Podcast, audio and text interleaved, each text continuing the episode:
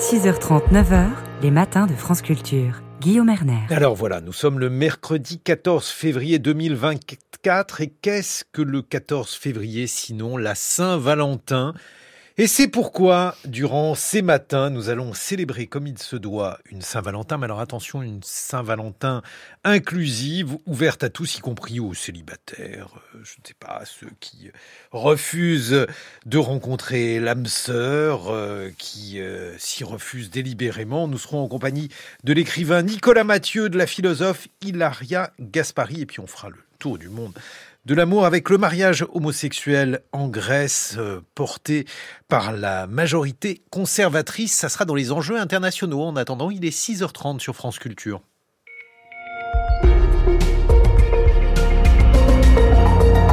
Elle est en rose et elle vous présente le journal. Margot Delpierre, bonjour Margot. Bonjour Guillaume, bonjour à tous. Les blocages sont levés, mais tout n'est pas réglé. Voilà en résumé le message adressé par les syndicats agricoles à Gabriel Attal. Ils avaient rendez-vous avec le Premier ministre. Hier, nous ferons le point. 68% des Français jugent que la démocratie ne fonctionne pas bien, d'après une étude du Cevipof publiée hier et qu'on vous détaille dans ce journal. Et nous irons en Indonésie en pleine élection présidentielle. L'environnement n'est pas au cœur des programmes des candidats, regrettent certaines ONG. La FNSEA et les jeunes agriculteurs avaient rendez-vous hier soir chez Gabriel Attal à Matignon. Un point d'étape dix jours après la levée des blocages entre les deux syndicats majoritaires de la contestation et le chef du gouvernement, en présence également de Marc Fesneau, ministre de l'Agriculture. L'exécutif avait promis un mois de la simplification. Il a aussi été question de l'argent de la PAC, politique agricole commune de l'Union européenne. Et à la sortie, les syndicats étaient plutôt satisfaits, Valentin Bertrand. Tout au long de l'entrevue, les présidents des deux syndicats l'ont répété, ce n'est pas parce que les tracteurs sont rentrés que les choses sont réglées, mais désormais ils estiment avoir l'oreille du Premier ministre. Gabriel Attal a promis de les recevoir tous les mois, une avancée symbolique pour Arnaud Rousseau, le chef de file de la FNSEA. Nous, on s'est satisfait que le Premier ministre dise « je vais m'en emparer moi-même pour contrôler que entre ce que je dis et ce qui se passe, il n'y ait pas de décalage, avec des rendez-vous réguliers. Et c'est ça qui est entendu, parce que c'est ça qui sera de nature à restaurer la confiance. Arnaud Rousseau également satisfait de la mise sur pause du plan Ecofito sur les pesticides et la réduction de surface de jachère obligatoire pour toucher la PAC, dérogation annoncée hier par Bruxelles. Mais les syndicalistes conditionnent maintenant les prochaines semaines à l'avancée d'autres dossiers, de l'application réelle de la loi Egalim pour mieux rémunérer le travail agricole, à la révision du mode de calcul de retraite des agriculteurs. Arnaud Gaillot des jeunes agriculteurs refusent tout blanc-seing à l'exécutif. Moi, je pense que tout est mis sur la table. Les ministères connaissent chaque sujet qu'ils ont à travailler. Après, je n'exclus pas qu'il puisse y avoir des actions ou autres, hein, parce que vous savez, il n'y a pas que des actions contre le gouvernement, il y a aussi des fois des actions envers d'autres acteurs. Et tant que le compte n'y sera pas, la pression sera maintenue à différents échelons. Y compris dans les supermarchés, dans les allées du Salon de l'agriculture dans dix jours et dans le bureau d'Emmanuel Macron mardi prochain. Rendez-vous au cours duquel il sera surtout question des revendications au niveau européen. Les agriculteurs qui se sont aussi mobilisés à travers l'Europe ainsi qu'en Inde où ils réclament des prix minimums pour leurs récoltes. Hier, la police leur a lancé des gaz lacrymogènes. On y revient juste après ce journal.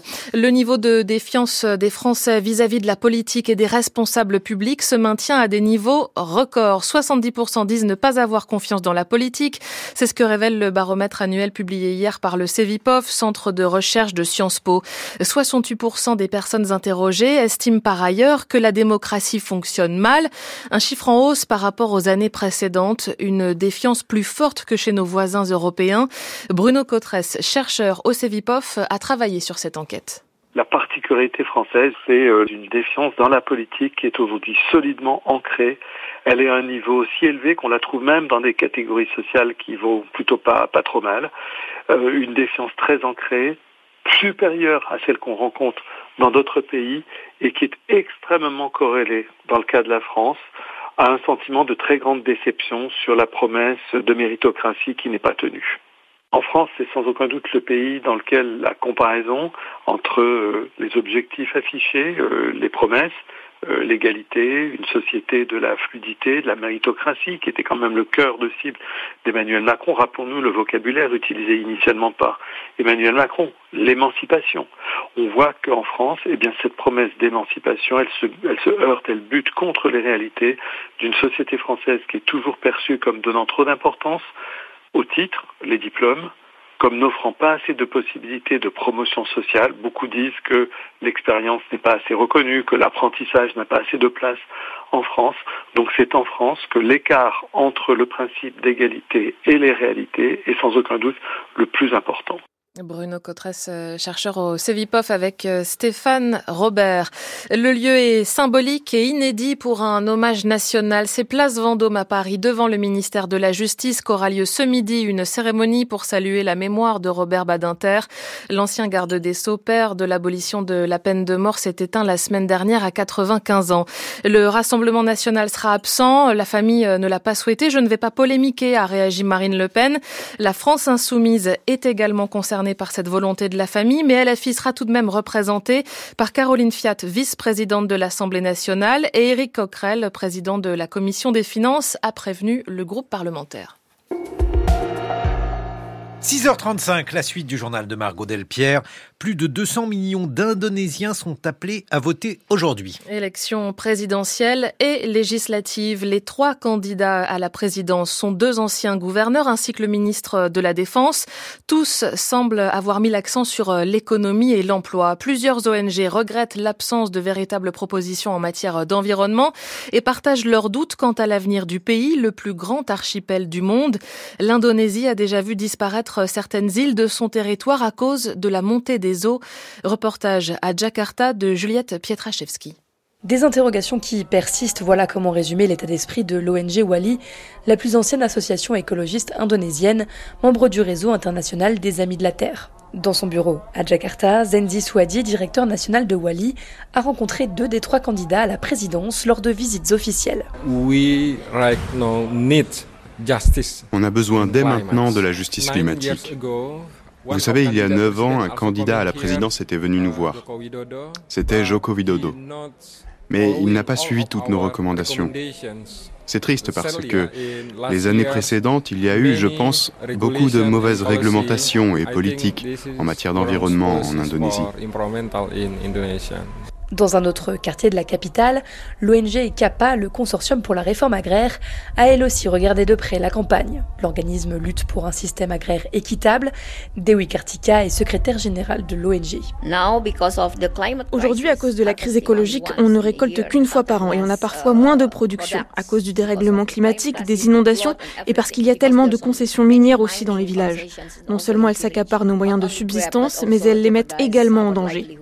Donc pour nous, il est important que le prochain président indonésien comprenne que la réforme agraire sert aussi à surmonter la crise écologique. Parce que 68% des terres indonésiennes sont dominées par de grosses compagnies. De nombreux agriculteurs sont criminalisés parce qu'ils défendent leurs droits fonciers, mais en fait, ils ne sont pas seulement des défenseurs du droit de la terre, ils sont aussi des défenseurs de l'environnement. Et pour ces ONG comme pour les 270 millions d'Indonésiens, il n'y a plus que quelques heures à attendre pour connaître les premières estimations de celui qui sera bientôt à la tête de la troisième plus grande démocratie du monde. Juliette Pietraszewski. L'armée israélienne a diffusé pour euh, la première fois hier une vidéo montrant, selon elle, le chef du Hamas à Gaza, Yahya Sinwar, dans un tunnel le 10 octobre, trois jours après l'attaque du mouvement islamiste palestinien sur le sol israélien. Le ciel en France sera gris avec des pluies attendues dans le nord ce matin, ciel plutôt voilé dans une large moitié sud. Les températures cet après-midi 13 degrés à Belfort comme à Lille, 14 à Paris, 16 à Lyon, 17 degrés à Bourges, 19 à Montpellier. 6h38 et vous aussi vous portez du rose en cette Saint-Valentin, Guillaume Erner. C'est le, dress code des matins, sauf pour Ninoc Louis qui va nous donner les échos de la planète. Bonjour Ninoc. Bonjour à tous. Vos échos de la planète en Inde, en Espagne, en Moldavie, les agriculteurs prennent la rue. Oui, hier, plusieurs voies rapides ont été bloquées par des tracteurs en Catalogne et en Andalousie. Des agriculteurs moldaves ont aussi bloqué la principale route vers la Roumanie. En Inde, la contestation commence ou reprend, c'est selon. Trois ans après avoir occupé New Delhi pendant des mois, les agriculteurs du nord du pays marchent à nouveau sur la capitale. The government has gone back on its promises Le gouvernement est revenu sur ses promesses, raconte cet agriculteur à Al Jazeera. Nous demandons des dérogations sur les emprunts et un prix minimum fixe pour nos récoltes. C'est pour ça que nous revenons à Delhi. C'est en effet ce que le gouvernement avait promis à ses paysans en 2021. Des engagements non tenus, donc, selon eux. Ils se mobilisent à nouveau. Mais les autorités veulent à tout prix éviter le scénario d'il y a trois ans quand la ville était restée bloquée pendant des semaines. Certains paysans étaient morts de froid ou du Covid en pleine rue. Le gouvernement gouvernement a également dépêché des ministres pour tenter de négocier avec certains des 250 syndicats et mouvements agricoles mobilisés, écrit Times of India, sans succès. En parallèle, la police a donc barricadé New Delhi à l'aide de barbelés, de blocs de béton. Des gaz lacrymogènes ont été tirés sur les manifestants à Chambou, au nord du pays. Pas de quoi les décourager. Ils ont repris la route cette nuit, rappelle Times of India. Et dans le reste de l'actualité une maladie mystérieuse qui décime les chevaux kazakhs. Mauvaise nouvelle pour les amateurs de viande de cheval, toujours plus nombreux dans le pays. Très bien, bon, ben, on en parlera dans une heure environ dans votre revue de presse internationale, Nino Louis, 6h40 sur France Culture.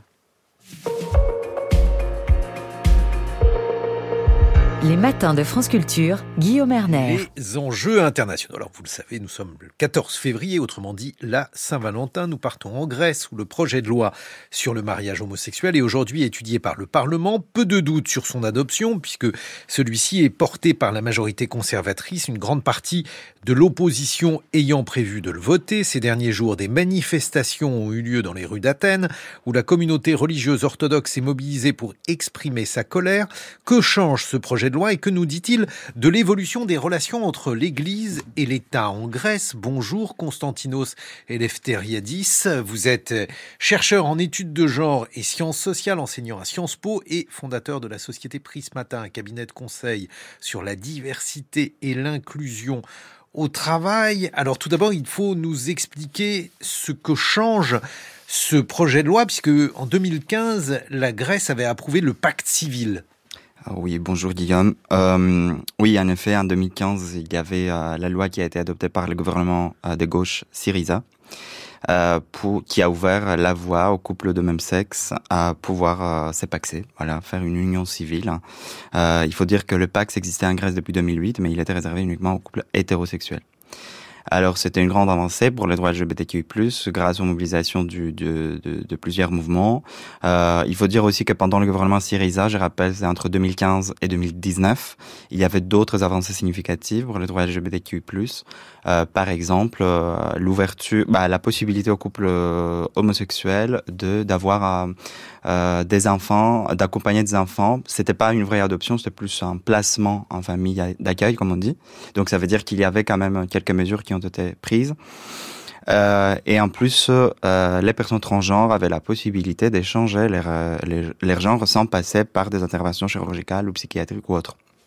Donc, euh, le gouvernement de Mitsotakis qui arrive au pouvoir en 2019 avec un... Donc ça, c'est le, le, gouvernement conservateur Voilà avec un, une très grande majorité. Hein, il faut dire, euh, maintenant on est à 40% de votes vont pour euh, le parti de centre-droite de la Nouvelle Démocratie de Kyriakos Mitsotakis et qui avait euh, promis, en fait, donc ça faisait partie de ses promesses électorales, d'ouvrir euh, la possibilité du mariage pour tous et pour toutes, ce qui a fait. Euh, en fait, voilà, le, le, normalement la loi sera votée demain et qui va donner la possibilité à tous les couples, indépendamment de leur genre, c'est-à-dire couple homo, couple hétéro, voilà, couple hétéro, c'était déjà le cas, euh, de se marier. Et ça ouvre aussi la possibilité à l'adoption. Attention, je dis adoption parce qu'en fait, il y a quelques droits qui sont réservés uniquement aux couples hétérosexuels. Mais alors, quelle est la différence entre le pacte civil qui était donc euh, approuvé de, depuis 2015 et euh, la manière dont euh, il serait possible aujourd'hui pour euh, les couples de même sexe de se marier, Constantino Eleftheriadis en réalité, le Pax donnait pas la possibilité à fonder une vraie famille, en fait. Donc, euh, la, chose qui change beaucoup, et ça a été beaucoup évoqué par le gouvernement, justement, c'était la possibilité aux familles euh, homoparentales d'avoir un statut juridique légal et de donner la possibilité à leurs enfants d'avoir le même droit que les autres enfants qui sont nés dans des couples hétérosexuels. Euh, ce qui a été assez intéressant, c'est que les débats s'est concentré beaucoup autour des droits de l'enfant, justement, pour, pour plaire à aussi un certain électorat qui reste quand même assez conservateur en Grèce. Euh, et euh, cela euh, va donner la possibilité justement des enfants qui jusqu'à maintenant, par exemple, se privaient de la nationalité grecque parce que leurs parents avaient adopté un enfant ah. à l'étranger, euh, d'obtenir la nationalité grecque, bien évidemment, mais aussi d'avoir accès à tous les droits sociaux qui vont avec. Mais alors, c'est effectivement étonnant, comme vous l'avez déjà dit, que ce soit un gouvernement conservateur qui porte ce projet de loi. Alors, est-ce que c'est si étonnant que ça euh, On sait que depuis 2010, au moins, on a pas mal de gouvernements de droite en Europe qui introduisent le mariage pour tous. Je vous rappelle le cas Cameroun au Royaume-Uni et d'autres qui suivent après. Et Mitsotakis, il s'inscrit euh, dans cette euh, lignée politique euh, qui essaye de centrer son son, parti, hein, tout en gardant quand même une frange de droite dure au sein de son parti. En fait, voilà la nouvelle démocratie. Et, oui, parce qu'en France, par exemple, la droite une partie de la droite, en tout cas, avait été hostile au mariage pour tous. Alors, il faut dire qu'une partie de la droite en Grèce reste aussi hostile au, au, à la loi. Euh, il faut dire qu'un tiers à peu près des députés demain vont pas voter pour euh, cette loi. Donc, euh, la nouvelle démocratie a besoin des votes de la gauche. Euh, du Parti socialiste et des autres partis de gauche, à l'exception du Parti communiste. Euh, je rappelle qu'il va pas voter pour la loi. Euh, donc, si vous voulez, oui, ça sera plutôt une loi qui sera votée avec un soutien plus transpartisan.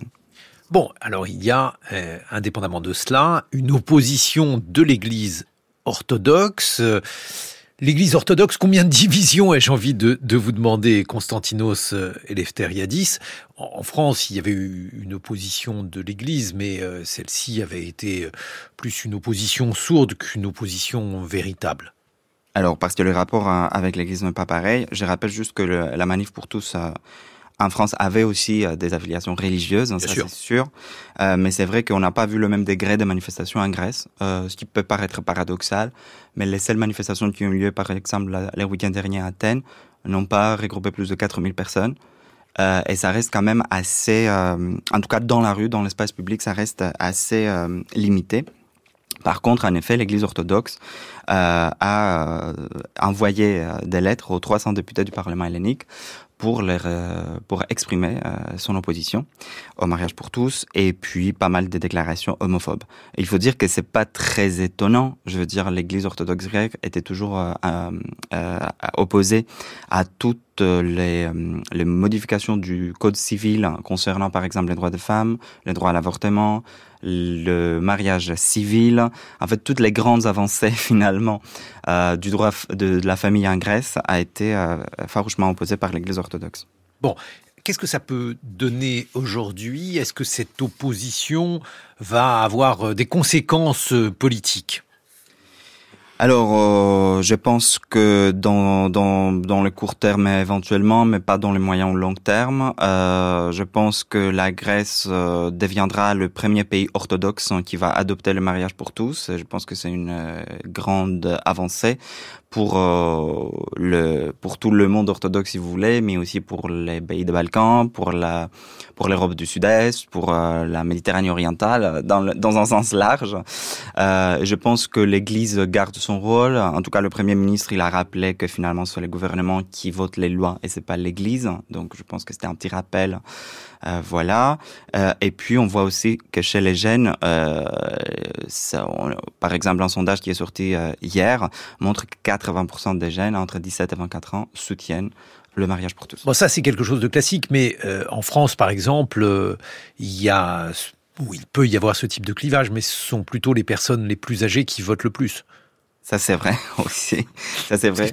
Mais en sachant que la nouvelle démocratie, pour l'instant, même dans le sondage, reste le premier parti du pays avec euh, des intentions de vote qui vont entre 35 et 45 et puis les élections européennes qui s'approchent au mois de juin, et une gauche qui est très fragmentée actuellement en Grèce et qui n'arrive pas à recueillir plus de 10%, chaque parti de gauche n'arrive pas à recueillir plus de 10% de vote, je pense que ça va pas changer grand-chose. Est-ce que ça signifie que l'Église orthodoxe est de moins en moins influente en Grèce? Ça, je peux pas vraiment les dire. Je pense qu'elle garde quand même un poids assez important, euh, même si si on si on prend un peu de recul et on regarde un peu les chiffres, par exemple, le nombre de mariages civils maintenant est beaucoup plus important que le nombre de mariages religieux. Alors, ce n'était pas du tout le cas dans les années 90. Et puis, euh, les Pax euh, a changé aussi la possibilité euh, aux couples hétérosexuels. Aujourd'hui, on voit beaucoup plus de couples hétérosexuels, et ça, c'est une conséquence de la crise économique aussi, hein, qui a fait qu'aujourd'hui les couples hétérosexuels hétérosexuels, on recourt plus à un pax qu'à un mariage. C'est moins cher. Euh, et ça donne quand même pas mal de droits. Euh, donc on voit qu'il y a quand même des changements euh, sur la société grecque et son rapport au mariage et, aux associations avec les autres. Il n'y a pas une partie de l'Église orthodoxe qui serait prête à accepter le mariage homosexuel. Il n'y a pas une partie progressiste, disons? Alors, j'imagine qu'il y a des prêtres, euh, oui, à l'échelle individuelle, euh, voilà, qui qui soutiennent déjà, euh, qui sont eux-mêmes homosexuels. Hein, donc ça, c'est pas non plus un, tabou. les, je pense que un, des sujets qui a été évoqué, et à mon avis, ça reste assez intéressant, c'est le fait, la question qui a été posée aux, prêtres, c'est est-ce que vous allez baptiser un enfant qui est né dans une famille homoparentale? Et là, il y avait une division quand même. il y avait des prêtres qui disaient que tous les enfants sont le bienvenu à l'Église, indépendamment de parents. Et les autres disaient qu'une partie des enfants n'étaient pas bienvenus. Pas baptisés.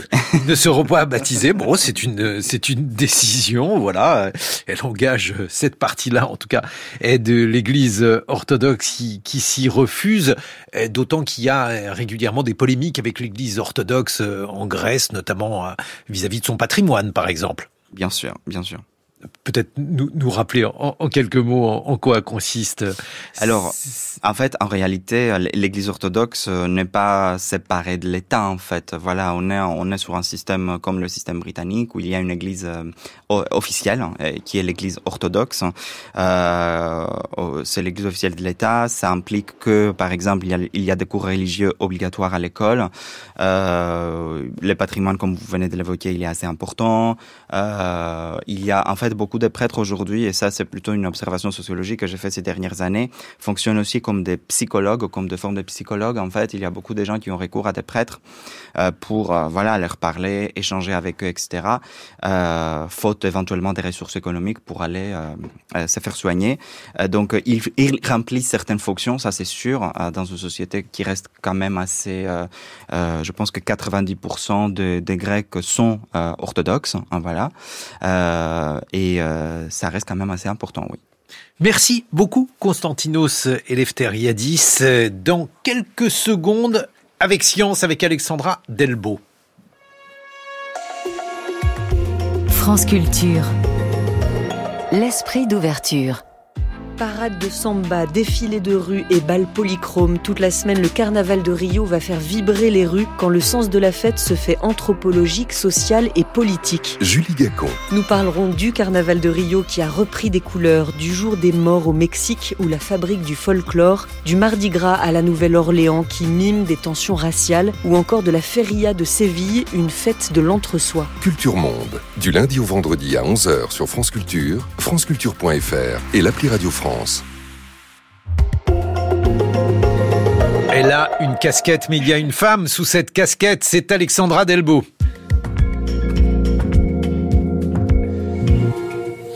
Avec science, avec casquette, avec Alexandra Delbo. Audacieuse Rose. Bonjour. moi j'ai un pull rose parce que c'est la Saint-Valentin, mais on va parler de toute autre chose. On va parler de blanc parce que ce sont les neiges du Svalbard en Arctique qui sont contaminés par des résidus de crème solaire Parce que les gens qui sont au Svalbard sont du... Pas tout à fait. Vous allez comprendre. Ce bout du monde longtemps considéré comme vierge et pollué.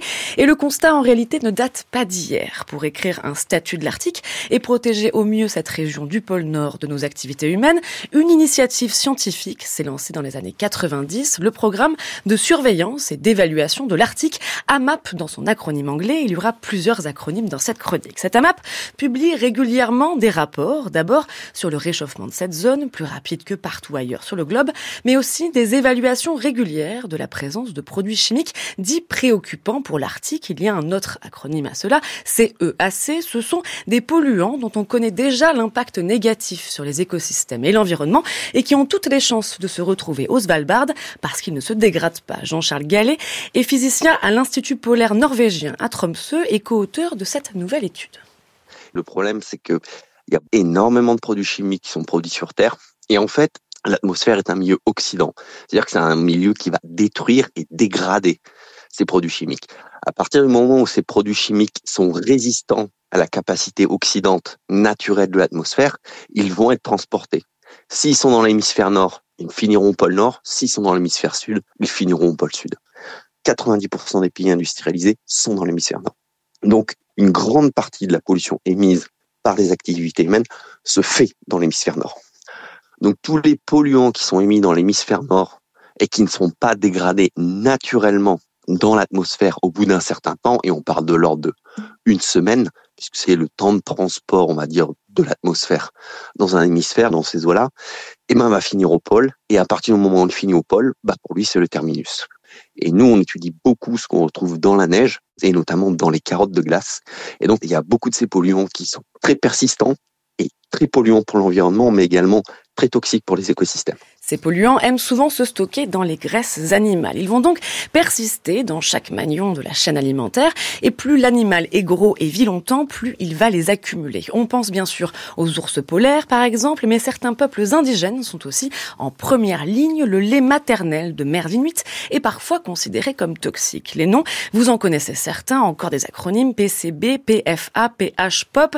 La liste est longue et l'objectif de la MAP est d'établir des recommandations en vue d'interdire ou de limiter l'usage de tel ou tel produit. Et pour cela, il faut mener des études, soit en s'intéressant à de nouveaux composants très spécifiques, soit en développant de nouvelles méthodes, de nouvelles méthodes fines et précises pour détecter la présence de ces polluants. Et c'est tout l'enjeu de cette nouvelle étude parue dans Science of the Total Environment, tenter de détecter et quantifier la présence de 13 composants toxiques dans 5 glaciers de l'archipel à différentes profondeurs de neige et de glace. Bon, mais pourquoi s'intéresser à seulement 13 polluants chimiques et pas à 100, 1000 euh, ou la totalité de, des polluants chimiques mais parce qu'il faut bien commencer quelque part, Guillaume. Impossible de monitorer toutes les espèces chimiques en même temps, alors il faut les chercher par familles entières. Et ces 13 molécules présentent toute la particularité d'être des ingrédients de nos produits cosmétiques et de vos crèmes solaires, Guillaume. Résultat, malheureusement, quand on parle de pollution, quand on cherche, on trouve, ces 13 résidus polluent bien les neiges arctiques. On était quasi sûr qu'on allait en trouver certains parce qu'on sait qu'ils sont quand même émis depuis pas mal d'années. Mais il y avait quand même quelques constituants. Mais on n'était pas certain méthodologiquement de pouvoir vraiment les mesurer et surtout les mesurer avec une certitude scientifique qui nous permet de dire, bon voilà, on n'a pas trouvé 0,2 plus ou moins 0,5 ce qui veut scientifiquement pas dire grand-chose. On a trouvé 3 plus ou moins 0,2. Donc oui, c'est quelque chose qui est significatif scientifiquement. Donc même si les concentrations sont faibles, voilà, nos résultats sont statistiquement viable. Ça veut dire que effectivement, ces composants qui sont connus chimiquement pour être nocifs, comme on s'en doutait, ils sont pas forcément extrêmement bien dégradés dans l'atmosphère et on les retrouve stockés intacts dans la neige et dans la glace. Et ben au bout d'un moment, et surtout puisque l'Arctique se réchauffe et encore plus le Svalbard, qui est la partie du monde qui se réchauffe le plus, cette neige et cette glace va fondre. Donc ce qui veut dire qu'in fine, bah, ces polluants même à faible concentration sur une année bah, d'ici 10, 20 ou 30 ans, bah, tous ces polluants vont se retrouver dans l'écosystème et dans les fjords et donc vont partir dans le, dans le maillon de la chaîne alimentaire et donc polluer les poissons et in fine les hommes puisque nous à la fin on consomme ces poissons. Ces composants ont été mis soit directement par les procédés industriels, soit par vous et moi en vous badigeonnant de crème solaire. Votre transpiration finit par s'évaporer et faire passer les polluants à l'état gazeux dans l'atmosphère. L'enjeu sera donc à l'avenir de suivre plus spécifiquement les plus dangereux d'entre eux pour voir à quel point ils pénètrent la chaîne alimentaire de l'écosystème arctique, ce qui servira in fine à en interdire certains, mais cela prend du temps.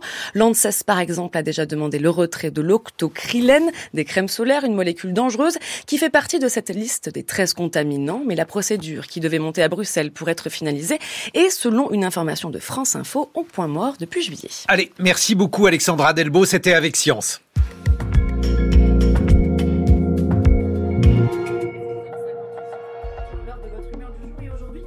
Des des chaussures et pathologie du lien. Ouais, je sais, dit comme ça, la proposition peut sembler obscure, mais c'est en fait très concret, je vous explique. Il y a quelques semaines, une amie m'invite à dîner et me donne par SMS le code et le dress code, le dîner sera sans chaussures. Alors, postulant que cette famille n'était pas fétichiste du pied, j'ai songé qu'elle venait de poncer son parquet ou quelque chose de ce genre. Pas du tout. C'était tout simplement parce que, euh, selon elle, les chaussures c'est sale et qu'elle souhaitait me prévenir pour que je prévoie des chaussettes de soirée, enfin des chaussettes qu'on peut exhiber sans honte. Vous savez, pour euh, courir, par exemple, j'ai des chaussettes avec les doigts de oui, je le sais. Très, très, très, jolies. Et, et voilà que je tombe cette semaine sur un article dans Libération, signé Marie-Ève Lacasse, qui explique qu'il y a de solides preuves scientifiques au autour de la saleté des semelles de chaussures. Il s'est donc trouvé un laboratoire peuplé de vrais scientifiques pour se demander si vraiment les trottoirs étaient sales. Et étonnamment, la réponse est oui. J'en parle, Alexandra, parce que vous l'avez pas fait et que je suis obligé de tout faire ici.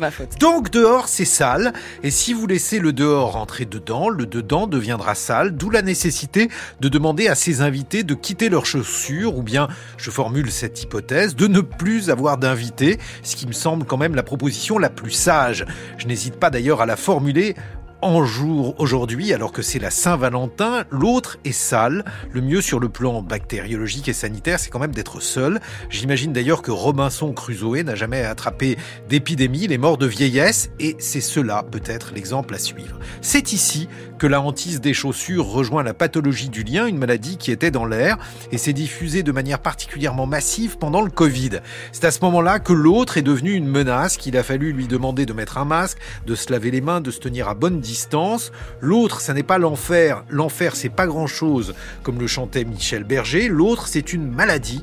Voilà pourquoi je n'hésite pas à le clamer, y compris ce 14 février.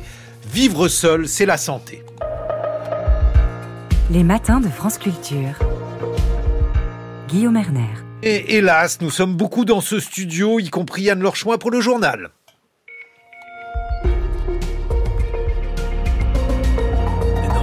Vous n'êtes pas malade. En revanche, il est 7 heures et c'est votre journal, Anne-Laure Chouin. Bonjour Anne-Laure. Bonjour Guillaume, bonjour à toutes et à tous. Retour dès le début de ce journal sur la décision du Conseil d'État qui somme l'ARCOM de mieux contrôler la chaîne CNews.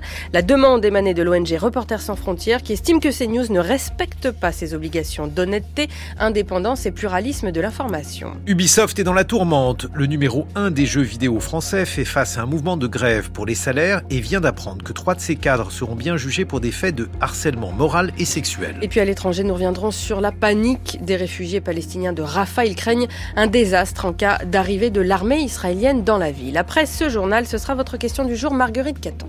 Droit du sol ou droit du sang, comment s'acquiert une nationalité? C'est une première dans le paysage médiatique français, cette demande inédite qui émane de la plus haute juridiction administrative française. Le Conseil d'État a sommé hier l'ARCOM, le gendarme de l'audiovisuel français, de mieux contrôler la chaîne CNews, propriété du très conservateur et milliardaire Vincent Bolloré, pour défaut de pluralisme et d'indépendance de l'information. Le Conseil d'État avait été saisi par l'ONG Reporters sans frontières, qui considère que CNews est devenu un média d'opinion et réclame un décompte plus intransigeant des temps de parole politiques. L'ARCOM a désormais six mois pour réexaminer si oui ou non CNews respecte ses obligations déontologiques. On y revient avec Corentin Dévé. Le sujet faisait hier soir la une des talk shows de la chaîne CNews. En bas de l'écran, un bandeau avec cette question, une trahison de la liberté d'expression. Et sur le plateau, des intervenants dénonçant la décision du Conseil d'État, à l'image de l'éditorialiste Laurence Ferrari. Un régime dérogatoire, un régime d'exception pour nous, tant nous incarnons une liberté de ton qui dérange dans le paysage audiovisuel français. Vivement qu'une telle attention soit portée sur tous les autres médias. L'idée du Conseil d'État est de donner une position plus forte à l'ARCOM. Le régulateur des médias a les moyens de le faire. Il devra désormais compter les temps de parole de l'ensemble des participants au programme diffusé, comme les animateurs, les chroniqueurs ou les invités.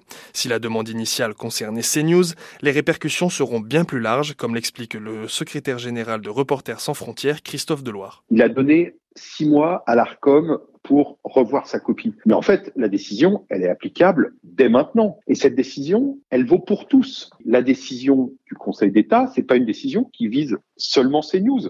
Ça vise l'ensemble du paysage médiatique audiovisuel. Christophe Deloire qui salue une décision historique et importante pour la démocratie. On reste dans le domaine des médias au sens large en parlant du plus gros studio français de jeux vidéo dont les salariés sont appelés à la grève aujourd'hui, un mouvement assez rare dans le secteur, mais au royaume d'Ubisoft, car c'est d'Ubisoft qu'il s'agit, il y a quelque chose de pourri, du harcèlement moral et sexuel en l'occurrence, des faits dénoncés par de nombreux employés du géant du numérique à l'été 2020 et qui vaudront à Ubisoft de passer devant la justice en mars 2025. Ainsi, ainsi en a décidé le tribunal de Bobigny la semaine dernière. Les salariés, on le disait, sont en outre euh, appelés à la mobilisation à l'appel de trois syndicats du secteur. Ils réclament des hausses de salaire. Dans un contexte donc où trois anciens cadres sont formellement accusés d'avoir fait régner une ambiance encourageant les propos et comportements humiliants et dégradants. À ce jour, sept plaintes pour euh, agression sexuelle et harcèlement moral ont été déposées, mais l'affaire est loin de se limiter à ces quelques cas. Le point avec Noé Lemantec. Certains faits dénoncés remontent à 2010 et auraient perduré jusqu'en 2020. Ils auraient pour la majorité eu lieu au siège social à Paris. Et en effet, c'est une soixantaine de témoins qui ont été entendus dans ce dossier d'une ampleur inédite, comme nous l'explique Marc Rutschley, délégué syndical solidaire informatique. Faire une comparaison, ce serait le, versant harcèlement sexuel euh, de ce que le procès France Télécom a pu être pour le harcèlement moral.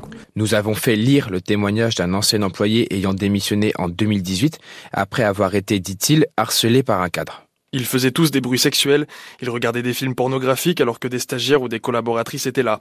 Ils demandaient à une femme mais qu'elle fasse le poirier alors qu'elle était en jupe, ou encore son équipe qui se plaçait derrière les femmes dans les couloirs en disant Tu la sens, hein, tu la sens. Et pour cette autre ancienne salariée, il était temps que la justice s'en empare. C'est un soulagement de voir que ça avance enfin et enfin ouais de se retrouver là avec euh, les accusés, de les voir euh, un petit peu euh, enfin face à la justice. Je trouve ça assez assez bien en fait parce que j'avais l'impression que c'était assez pris à la légère. Si aujourd'hui trois anciens cadres d'Ubisoft sont poursuivis. Pour Maître Bakers, avocat de plusieurs plaignants, il faudrait également que l'entreprise soit jugée comme personne morale. On préférait laisser ces faits très violents se commettre parce que finalement l'entreprise euh, continue à fonctionner et a très bien fonctionné euh, malgré les violences qui étaient commises. Cela suffisait à la personne morale, à Ubisoft, pour fermer les yeux sur ce qui se passait. Une seconde audience est prévue le 1er octobre pour permettre à d'autres victimes de se signaler.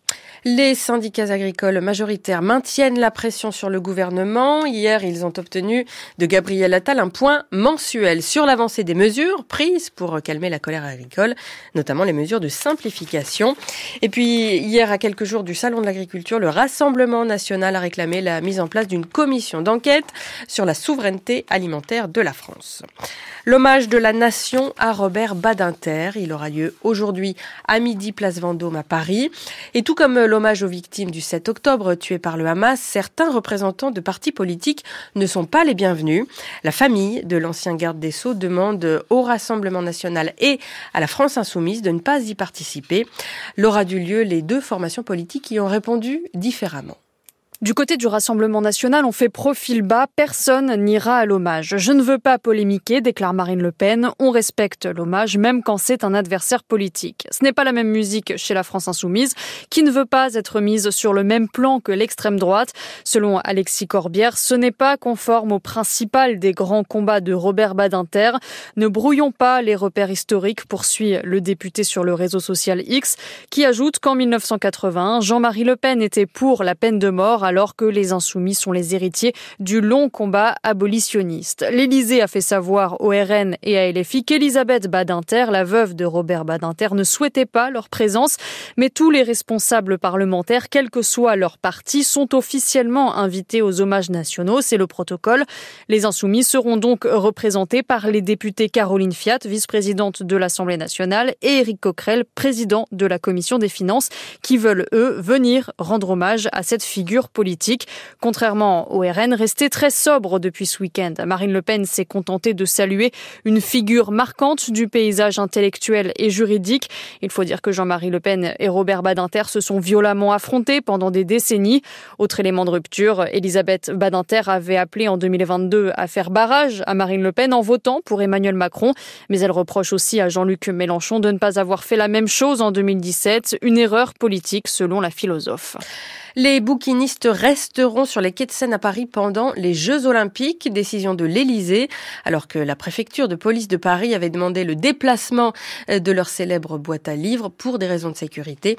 Après un long combat, les bouquinistes ont obtenu gain de cause. Ils sont considérés, selon Emmanuel Macron, comme un patrimoine vivant de la capitale. 7h08 sur France Culture, la suite du journal d'Anne-Laure Chouin. C'est la troisième plus grande démocratie au monde. L'Indonésie choisit aujourd'hui son futur président.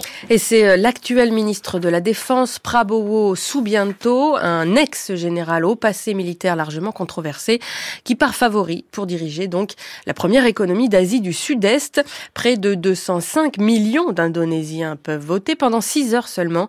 L'archipel de 17 000 îles doit élire également 580 députés et 20 000 représentants régionaux et locaux, soit l'un des plus grands scrutins au monde sur une seule journée. On y reviendra dans le journal de 8 heures. Les pourparlers sur une potentielle trêve entre Israël et le Hamas ont repris au Caire, en Égypte, avant que la délégation israélienne ne quitte la table des discussions cette nuit.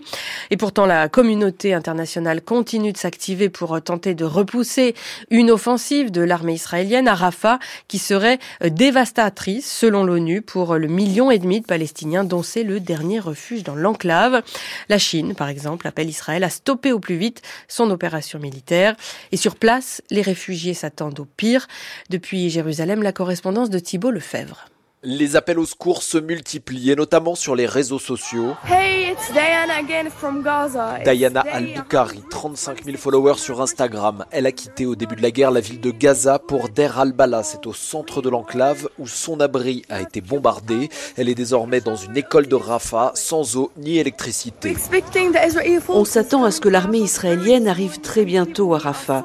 Les gens sont ici déprimés et ils souffrent parce qu'ils ont tout perdu. On entend sans arrêt le son des bombardements et chaque jour, ça se rapproche un peu plus.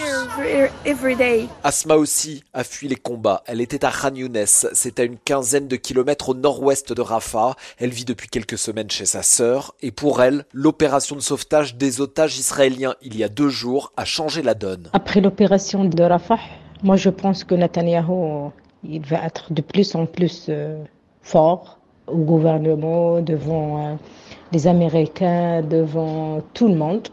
Netanyahu a pris le feu vert pour entrer à Rafah et faire des opérations. Il va donc sans doute falloir partir. Ce serait la troisième fois pour Diana, la deuxième pour Asma. Personne ne sait où ni comment. Israël a promis des plans d'évacuation. L'allié américain et les déplacés de Rafah les attendent toujours. La réaction de l'OTAN aux propos de Donald Trump sur l'Alliance Atlantique. On rappelle que l'ancien président américain est favori des républicains pour la prochaine élection, a laissé entendre qu'il encouragerait la Russie à des attaques contre des pays de l'OTAN qui n'honoreraient pas leurs engagements financiers envers l'Alliance Atlantique. Des propos choquants en pleine guerre Russie-Ukraine et des propos qui ont été au centre de discussions au siège de l'OTAN où se tiennent en ce moment deux jours de réunions ministérielles. Désormais, les Européens envisagent d'avoir à se passer du parapluie américain en cas de réélection de Trump. À Bruxelles, Angélique Boin. Pour Julian Smith, ambassadrice américaine auprès de l'OTAN, encourager le Kremlin à attaquer un territoire allié est une déclaration dangereuse pour nos soldats et franchement, dit-elle, irresponsable. D'autant que nous ne sommes pas en paix et que l'Europe est une proie pour Poutine, commente un autre ambassadeur d'un pays européen.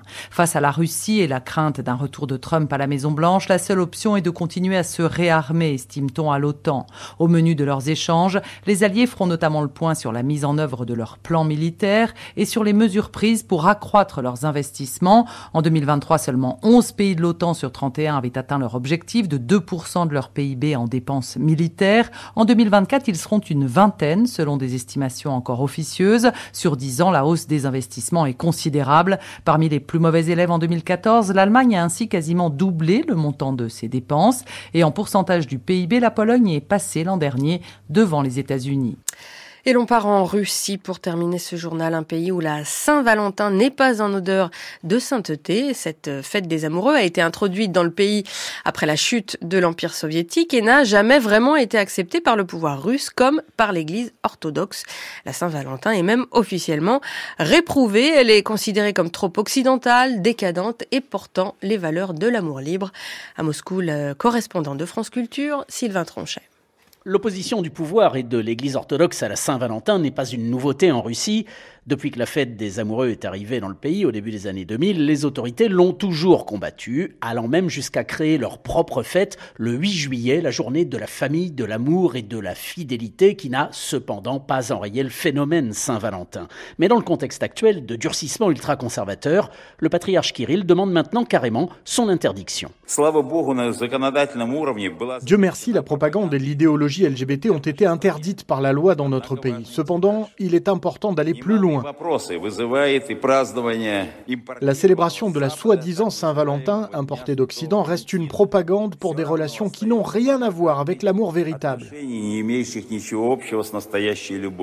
Un député de la Douma a également demandé que l'évocation de la Saint-Valentin soit interdite dans les écoles et les administrations. Malgré tout cela, certains restaurants de Moscou vont quand même proposer des soirées spéciales ce soir, mais tout se fait plutôt discrètement. Les trois grandes chaînes de parfumerie en Russie font des promotions, mais sur les vitrines et sur leur site, elles célèbrent l'amour en se gardant bien d'écrire Saint-Valentin. Sylvain Tronchet, un mot du temps en France, un ciel encore bien encombré et des pluies passagères ce matin sur la Manche et le Nord-Ouest. Le temps sera plus sec et lumineux des Pays de Loire à la Franche-Comté sur le reste du pays. Une journée plutôt ensoleillée. Les températures de 1 à 12 degrés ce matin, de 11 à 16 cet après-midi de la Haute-Normandie et des Hauts-de-France jusqu'en Bourgogne, 14 à 19 plus au sud jusqu'à 21 degrés sur le sud-ouest. C'est la fin de ce journal et la suite des matins avec vous Guillaume Erner. Merci Anne-Laure et quelques secondes, ça sera la question du jour de Marguerite Caton, droit du sol, droit du sang. Comment s'acquiert une nationalité? Et à 7h14, grâce à vous, Anne-Laure Chouin, je sais que la Saint-Valentin est désormais un sujet politique. Pourquoi t'es déguisé Bah, à la Saint-Valentin. On se déguise. Bah non. Mardi Gras. Ah, on se déguise à Mardi Gras Ah oui. Ah, j'ai l'air con là. À chaque fois, voilà. C'est reparti pour un tour. Et shabadabada.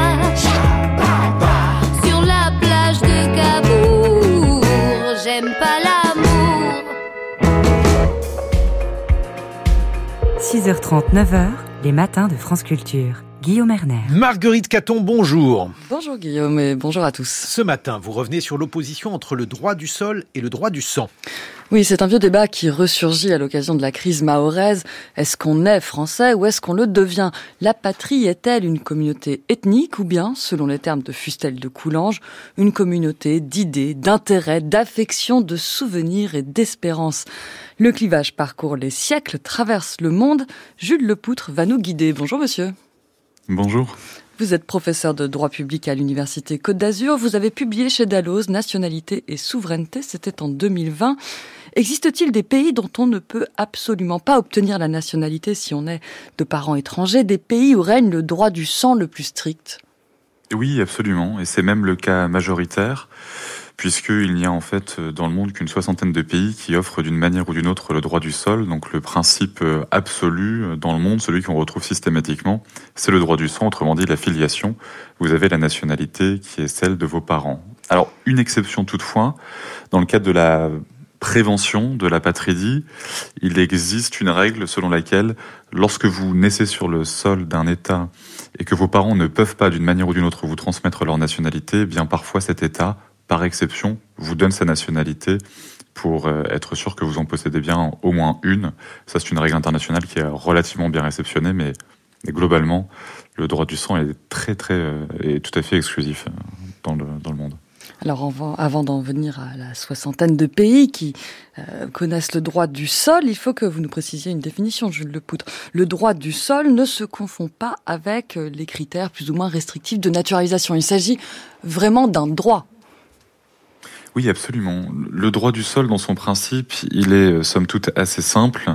C'est l'idée que la naissance sur le territoire d'un État va vous donner, selon des modalités qui peuvent euh, diverger, droit à accéder à la nationalité de cet État. Alors la naturalisation c'est très différent puisque il y a des conditions qui sont fixées par la loi pour euh, que vous puissiez demander la naturalisation, mais le seul fait de remplir ces critères ne vous donne jamais droit à la naturalisation. Il y a en plus l'administration qui examine euh, en opportunité, discrétionnairement, si c'est intéressant ou pas pour l'État de vous naturaliser. il n'y a là pas de garantie. Le taux de succès est entre 70 et 80 ces dernières années pour la France. Mmh. Alors à l'échelle globale, mondiale, quels sont les pays qui font le plus de place au droit du sol? Traditionnellement, c'est sur le continent américain qu'on trouve la plus grande diffusion d'un droit du sol, euh, en plus particulièrement, euh, comme on dit parfois, intégral. L'exemple le plus emblématique, c'est celui des États-Unis, où la seule naissance sur le sol américain vous donne droit à la nationalité euh, américaine. Après, on va retrouver ce, ce, ce, principe de droit du sol, mais de manière plus euh, conditionnée sur le continent européen, dans certains pays d'Afrique qui sont restés assez liés à l'influence euh, britannique ou française, mais euh, globalement euh, pas beaucoup, dans pas, dans pas beaucoup plus d'États. En ce qui concerne les États-Unis et donc les, plus largement les Amériques, cette prégnance du droit du sol, c'est lié à quoi? À l'histoire de, de l'immigration dans ce pays? Oui, je crois que c'est double. C'est d'abord euh, une sorte de, de filiation historique, puisque les États-Unis euh, étaient initialement, comme chacun le sait, une, colonie euh, britannique, et que l'Angleterre, depuis largement le XVIe siècle, faisait application d'un droit du sol intégral, et que ce droit du sol s'est transmis dans la législation américaine, y compris après l'indépendance, en pure continuité avec la législation anglaise. Il a ensuite été consacré dans le 14e amendement à la suite de la guerre de sécession, parce que, en effet, il répondait bien à cet enjeu où les États-Unis se dessinaient comme une terre d'immigration, et il y a en effet un lien que font traditionnellement euh, les politistes, les géographes, euh, les sociologues, entre euh, être un pays d'immigration et posséder une législation relative au droit du sol. Pourquoi? Parce que c'est un facteur d'intégration? Exactement. Alors, un facteur d'intégration, c'est ce qu'on dirait aujourd'hui. Euh, au 19e siècle, euh, on parlait de manière peut-être un petit peu plus crue et on disait qu'il fallait euh, réduire les poches d'étrangers sur le territoire. Il y avait quelque chose d'un petit peu menaçant dans l'imaginaire collectif, dans le fait d'avoir des populations étrangères qui se maintenaient génération après génération sur le territoire et qu'il fallait d'une manière ou d'une autre les intégrer à la communauté nationale, aussi pour des raisons, mais ça c'est plus proprement européen et plus proprement français, mais aussi pour des raisons liées au service militaire. Aujourd'hui, on, parle davantage, en effet, euh, d'impératifs liés à l'intégration, euh, de la force de la fréquentation des bancs de l'école comme les grandes justifications contemporaines d'accès à la nationalité via le droit du sol. Alors si on se place euh, dans le contexte européen, vous avez mentionné le, droit du sol intégral de la Grande-Bretagne. Je crois que est-ce que c'est d'abord est-ce que c'est encore le cas? Et il me semble qu'il y a des pays qui pour le coup ont un droit du sol euh, du sang pardon complètement exclusif et là c'est l'Autriche. On a vraiment des tendances divergentes en Europe et peut-être aussi des systèmes mixtes comme la France, les pays alors les dynamiques en Europe sont particulièrement euh, complexes, mais alors pour revenir au Royaume-Uni, le Royaume-Uni a supprimé son droit du sol intégral, euh, c'est-à-dire qu'il n'existe plus aujourd'hui en Europe un droit du sol intégral. C'est-à-dire le seul fait de naître sur le territoire d'un État européen ne suffit pas à acquérir la nationalité de cet État. Là où vous allez trouver du droit du sol en Europe, il y aura toujours des conditions supplémentaires qui vont euh, s'appliquer. Et disons que la dynamique en Europe, c'est que les pays qui traditionnellement ne connaissaient que le droit du sol ont parfois fait une place au, pardon, des pays qui ne connaissaient que le droit du sang, je m'y perds aussi, ont fait une place au droit du sol. Ça a été par exemple le cas de l'Autriche, vous l'avez noté, qui a longtemps été un pays où on ne connaissait que le droit du sang et qui, euh, depuis les années 2000, ouvre pour une petite part le droit du sol. Ça a été surtout le cas de l'Allemagne dans les années 2000 qui, euh, pour justement intégrer ces populations euh, euh, nées sur son sol, de travailleurs immigrés turcs par exemple, a aussi ouvert pour partie le droit du sol. la Grèce l'a fait. Globalement, on est dans une dynamique d'ouverture du droit du sol en Europe, même si beaucoup d'États conservent un, un système qui est exclusivement basé sur le droit du sang. Et alors, euh, la France serait du coup un peu à contre-courant de ces dynamiques d'ouverture au droit du sol si jamais elle restreignait ce droit à Mayotte. Euh, est-ce que c'est le seul pays d'Europe qui se pose ce type de questions ou est-ce que ça se retrouve ailleurs? Il y a deux manières de voir les choses. Soit la, France serait à contre-courant de cette dynamique, soit elle serait à l'avant-garde d'une nouvelle dynamique. Ça, c'est l'avenir qui va nous le dire. À ma connaissance, il n'y a pas de projet de supprimer le droit du sol dans un pays européen, que ce soit sur l'ensemble du territoire ou sur une partie de ce territoire. Il y a plutôt des États qui, traditionnellement, continuent de se poser la question de l'adoption du droit du sol. C'est par exemple le cas en Italie qui, euh, depuis une dizaine d'années, voit régulièrement revenir à l'agenda la question d'un droit du sol ou d'un droit de l'école, comme c'est parfois euh, euh, décrit, pour faciliter l'intégration des populations étrangères. Alors évidemment, le gouvernement actuel n'y est pas favorable, mais ça revient régulièrement dans l'agenda. À ma connaissance, il n'y a pas de, de, projet de suppression ou de restriction ailleurs en Europe.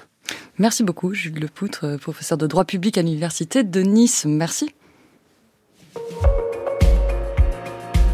6h30, 9h, les matins de France Culture. Guillaume Erner.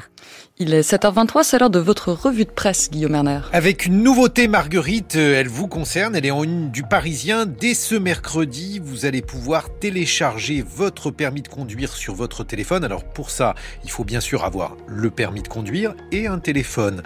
La dématérialisation concerne de plus en plus de documents administratifs, une vraie bonne nouvelle pour ceux qui d'ordinaire, je ne sais pas si c'est votre cas, Marguerite, rangent votre permis avec votre passeport et oublient le tout chez vous, mais ça n'est pas une si bonne nouvelle si, euh, comme vous, on perd son smartphone plusieurs fois par jour et cela augure du jour de plus en plus proche où il faudra avoir un smartphone, l'avoir toujours avec soi, même si le ministre de l'Intérieur, interviewé dans le Parisien, explique que pour le moment il n'y aura aucune obligation. Ce qui est prévu, c'est la généralisation de la carte d'identité numérique qui euh, pourrait éviter donc un certain nombre de paperasses, par exemple le fait de devoir prendre un rendez-vous à six mois pour pouvoir sortir sa marmaille du territoire, puisque comme vous le savez, il n'est toujours pas possible d'abandonner ses enfants pendant les vacances.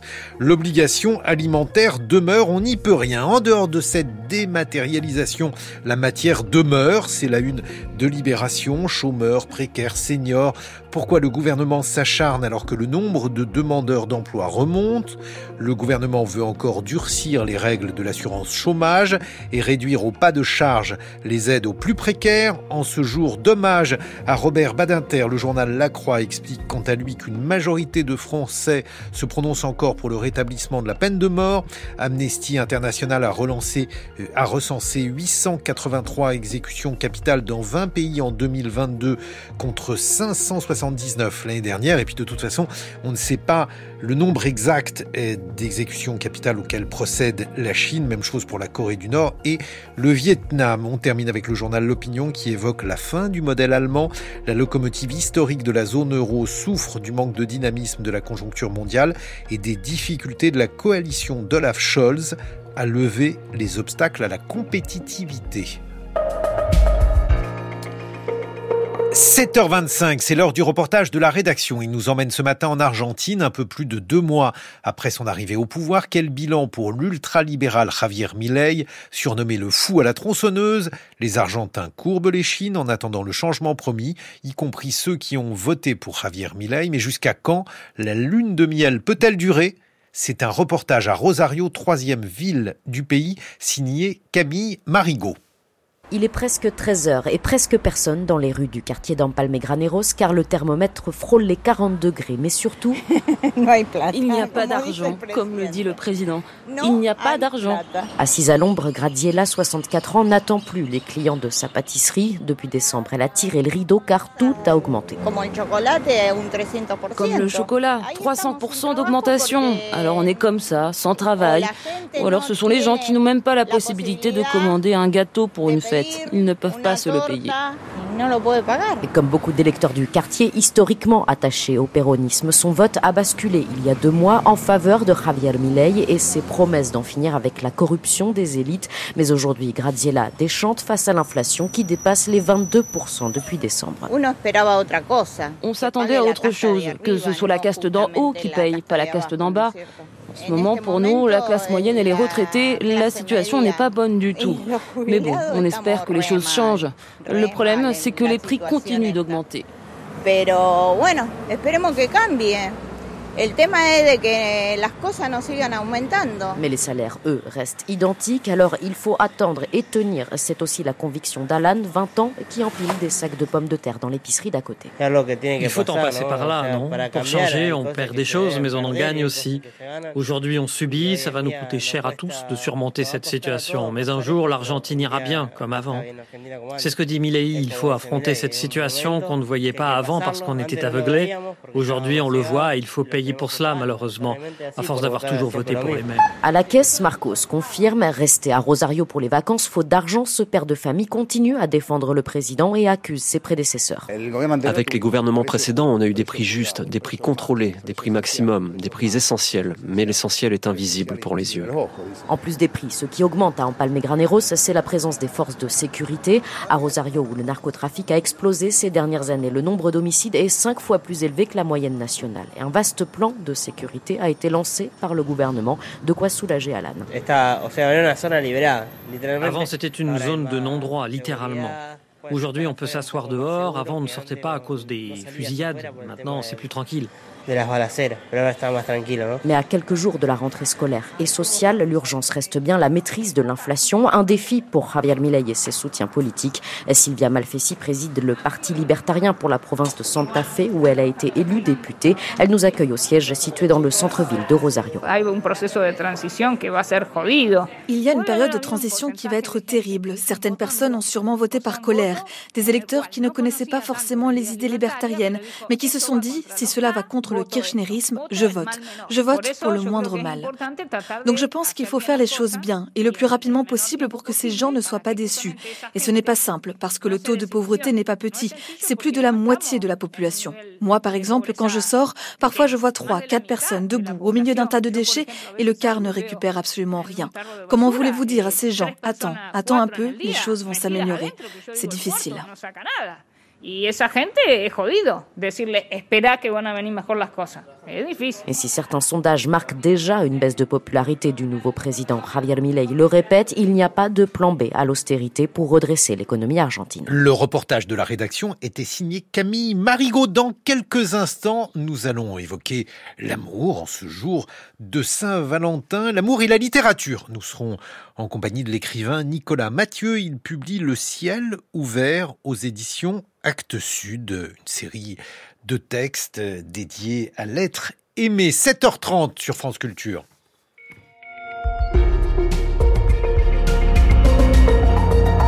Mais il n'y a pas que l'amour dans la vie, il y a aussi l'écho, le journal de l'écho avec vous, Anne-Laure Chouin. Bonjour Anne-Laure. Bonjour Guillaume. Bonjour Guillaume, bonjour à toutes et à tous. On part dans les Balkans ce matin pour notre décryptage éco, plus précisément au Kosovo, à nouveau secoué par des tensions avec son voisin serbe. Cette fois, c'est une guerre de la monnaie qui a lieu, car depuis le 1er février, Pristina, capitale du Kosovo, n'admet plus que l'euro, la monnaie européenne, dans son territoire, et plus le dinar serbe. Bonjour Louis Seyé. Bonjour Anne-Laure. Vous êtes notre correspondant dans les Balkans. On rappelle d'abord avec vous, Louis, que le Kosovo ne fait pas partie de la zone euro et pourtant c'est bien l'euro sa monnaie officielle. Et oui, ça fait déjà plus de 20 ans que l'euro est de fait la monnaie officielle de ce pays de 1 800 000 habitants. Pourtant, le Kosovo n'est même pas reconnu comme candidat par l'Union européenne, il ne fait pas partie de l'eurozone, mais il a adopté la monnaie unique en 2002, en même temps que la France et les 12 États membres. Alors pour comprendre comment l'euro est arrivé au Kosovo, sans que ce petit pays ait à respecter tous les critères requis par la Banque Centrale Européenne, il faut se replonger à la fin des années 90, lors de la désintégration sanglante de la Yougoslavie socialiste. Après les guerres qui ont ravagé la région, l'économie est à terre et le dinar serbe, qui est encore la monnaie officielle, est particulièrement affaibli. Le dollar américain, le franc suisse ou le mark allemand circulent dans le pays et c'est ce Deutschmark que la mission des Nations Unies qui administre alors le Kosovo décide d'utiliser comme devise pour les échanges bancaires. Lorsque l'Allemagne passe à la monnaie unique en 2002, le Kosovo adopte unilatéralement l'euro, ce qui lui garantit une certaine stabilité monétaire et lui permet de simplifier et de réduire les coûts des transactions financières. Même s'il est officiellement incompatible avec les traités européens, ce changement de monnaie a été effectué en coopération avec la BCE, car le Kosovo n'aimait pas ses propres pièces et billets d'euros. Avec la déclaration d'indépendance en 2008, la constitution du pays ne reconnaît qu'une seule devise comme monnaie officielle, et donc de facto l'euro. Mais l'euro n'est pas la seule monnaie en vigueur sur le territoire du Kosovo, d'où ces nouvelles tensions entre Belgrade et Pristina. Et non, puisque 16 ans après, Belgrade ne reconnaît toujours pas l'indépendance de son ancienne province et le dinar est encore largement utilisé par la minorité serbe.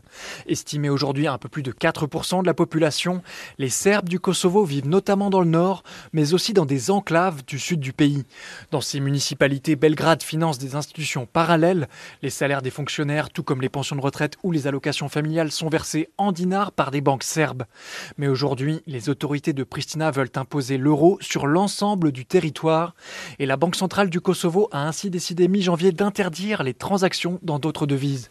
Cette décision à effet quasi immédiat a été qualifiée de provocation par Belgrade qui a dénoncé une nouvelle attaque contre les droits des Serbes du Kosovo. Sous la pression des diplomates occidentaux, le gouvernement kosovar a accepté de mettre en place une période de transition, mais il n'a pas reculé sur cette mesure qu'il présente comme nécessaire pour lutter contre la corruption et le blanchiment d'argent. Si à long terme, elle ne devrait pas avoir de profondes conséquences économiques, cette interdiction du dinar rajoute en tout cas un peu d'huile sur le feu qui couve entre Belgrade et Pristina, alors que les derniers mois ont été marqués par de multiples incidents. Louis Seyé, merci. On retrouve votre décryptage écho à la page du journal de l'écho sur le site de France Culture et sur l'appli Radio France.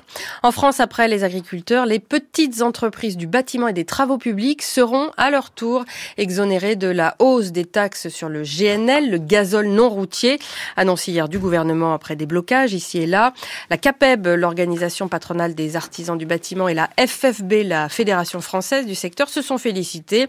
Bercy indique donc que la hausse de 5,99 centimes par litre de gazole non routier prévue en 2024 sera compensée pour les entreprises de 15 salariés maximum qui pourront donc se faire rembourser jusqu'à 20 000 euros, mais seulement en 2025. Le secteur du bâtiment traverse une mauvaise passe et il demandait des mesures similaires à celles accordées aux agriculteurs. Contrôleurs de la SNCF sur 10 devraient se mettre en grève ce week-end. La CGT et Sudrail ont maintenu leur, leur préavis de grève. Le plan de transport de la compagnie ferroviaire sera publié aujourd'hui. Aux États-Unis, les chiffres de l'inflation sont un peu plus élevés que ce qui était prévu, douchant les espoirs d'une baisse très rapide des taux d'intérêt de la Banque centrale américaine, la Fed. Sur euh, un an, la hausse des prix ralentit, certes, mais moins qu'espéré à 3,1%. Et puis l'inflation dite sous-jacente, c'est-à-dire hors énergie et alimentation, reste tenace à 3,9%. Enfin, Saint-Valentin oblige la Colombie à exporter plus de 700 millions de fleurs coupées pour cette occasion, soit 15% des exportations de fleurs du pays. Euh, le pays qui exporte en particulier des roses. Les fleurs représentent la deuxième exportation agricole après le café. Quant à la logistique aérienne pour le transport de ces, tiges, de ces tiges, oui, elle triple dans les jours précédents pour atteindre entre 30 et 40 vols par jour. La France fait partie des principaux pays de destination de ces fleurs colombiennes. J'en profite pour vous renvoyer au journal de l'écho de lundi sur la filière fleurs françaises, laminée par la mondialisation mais qui reprend des couleurs.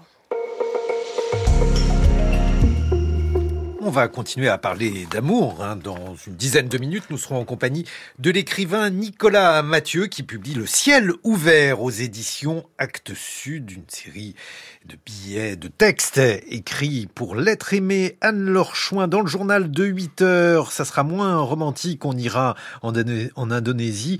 Et il sera question de politique, puisque 205 millions d'habitants s'apprêtent à choisir leur futur président. Oui, la campagne présidentielle n'a évoqué à aucun moment les enjeux climatiques, alors que plusieurs îles de l'archipel ont déjà disparu à cause de la montée des eaux. C'est ce que déplorent plusieurs ONG sur place. Nous évoquerons la situation en République démocratique du Congo, où les déplacés se comptent par dizaines de milliers. La guerre entre les forces du M23, soutenues par le Rwanda, et l'armée congolaise s'est intensifiée près de Goma. Et puis en France, retour sur le départ annoncé d'Edwy Plenel à la tête de Mediapart, un succès éditorial et économique peu commun dans un monde de la presse en crise. Merci Anne-Laure Chouin. La revue de presse internationale, Nino Louis, bonjour. Bonjour. La colère des agriculteurs s'est temporairement calmée en France, mais pas en Espagne ni en Inde. Plusieurs autoroutes ont à nouveau été bloquées hier par les tracteurs en Catalogne et en Andalousie pour la deuxième semaine consécutive, avec des revendications très similaires à celles des agriculteurs français sur la concurrence déloyale, les lourdeurs administratives. Les agriculteurs espagnols alertent aussi sur les pertes qu'ils subissent. Tenemos unas pérdidas, por ejemplo, con el cereal de un 40%. Ces deux dernières années, j'ai perdu 40% de ma récolte de céréales. L'an dernier, nous avons eu la sécheresse, une ruine. On aurait dû produire 4000 kilos de céréales. On n'en a produit que 1000, disent ces deux exploitants agricoles espagnols sur Euronews. Contrairement à ce qui se passe en France, ces manifestations sont organisées pour la plupart indépendamment des syndicats agricoles, remarque El País, et désormais indépendamment aussi de la plateforme 6F, de plus en plus connotée à l'extrême droite. Ce mouvement parallèle a réussi à mobiliser les agriculteurs dans un premier temps en relayant massivement les appels à manifester via TikTok, Telegram et WhatsApp.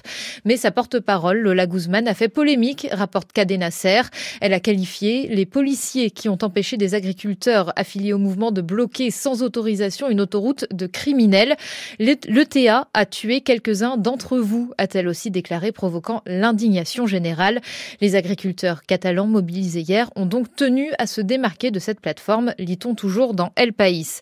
Les syndicats, eux, reprennent la main. Ils doivent rencontrer demain le ministre de l'Agriculture.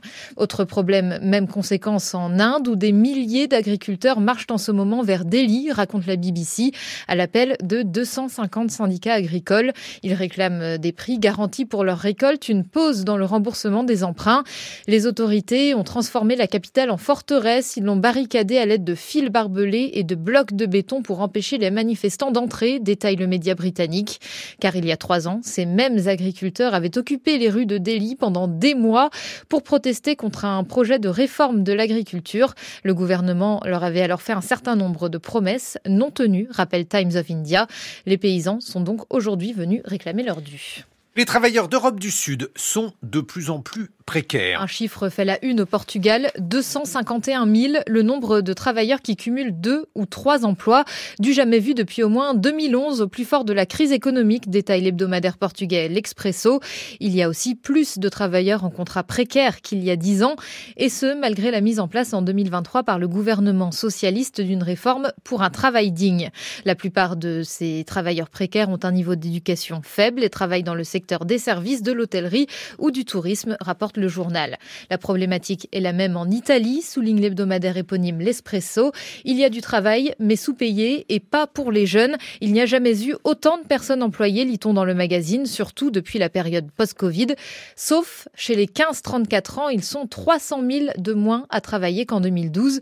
Alors certes, ils sont aussi moins nombreux dans la population générale, concède l'Espresso, mais ce n'est pas la seule explication.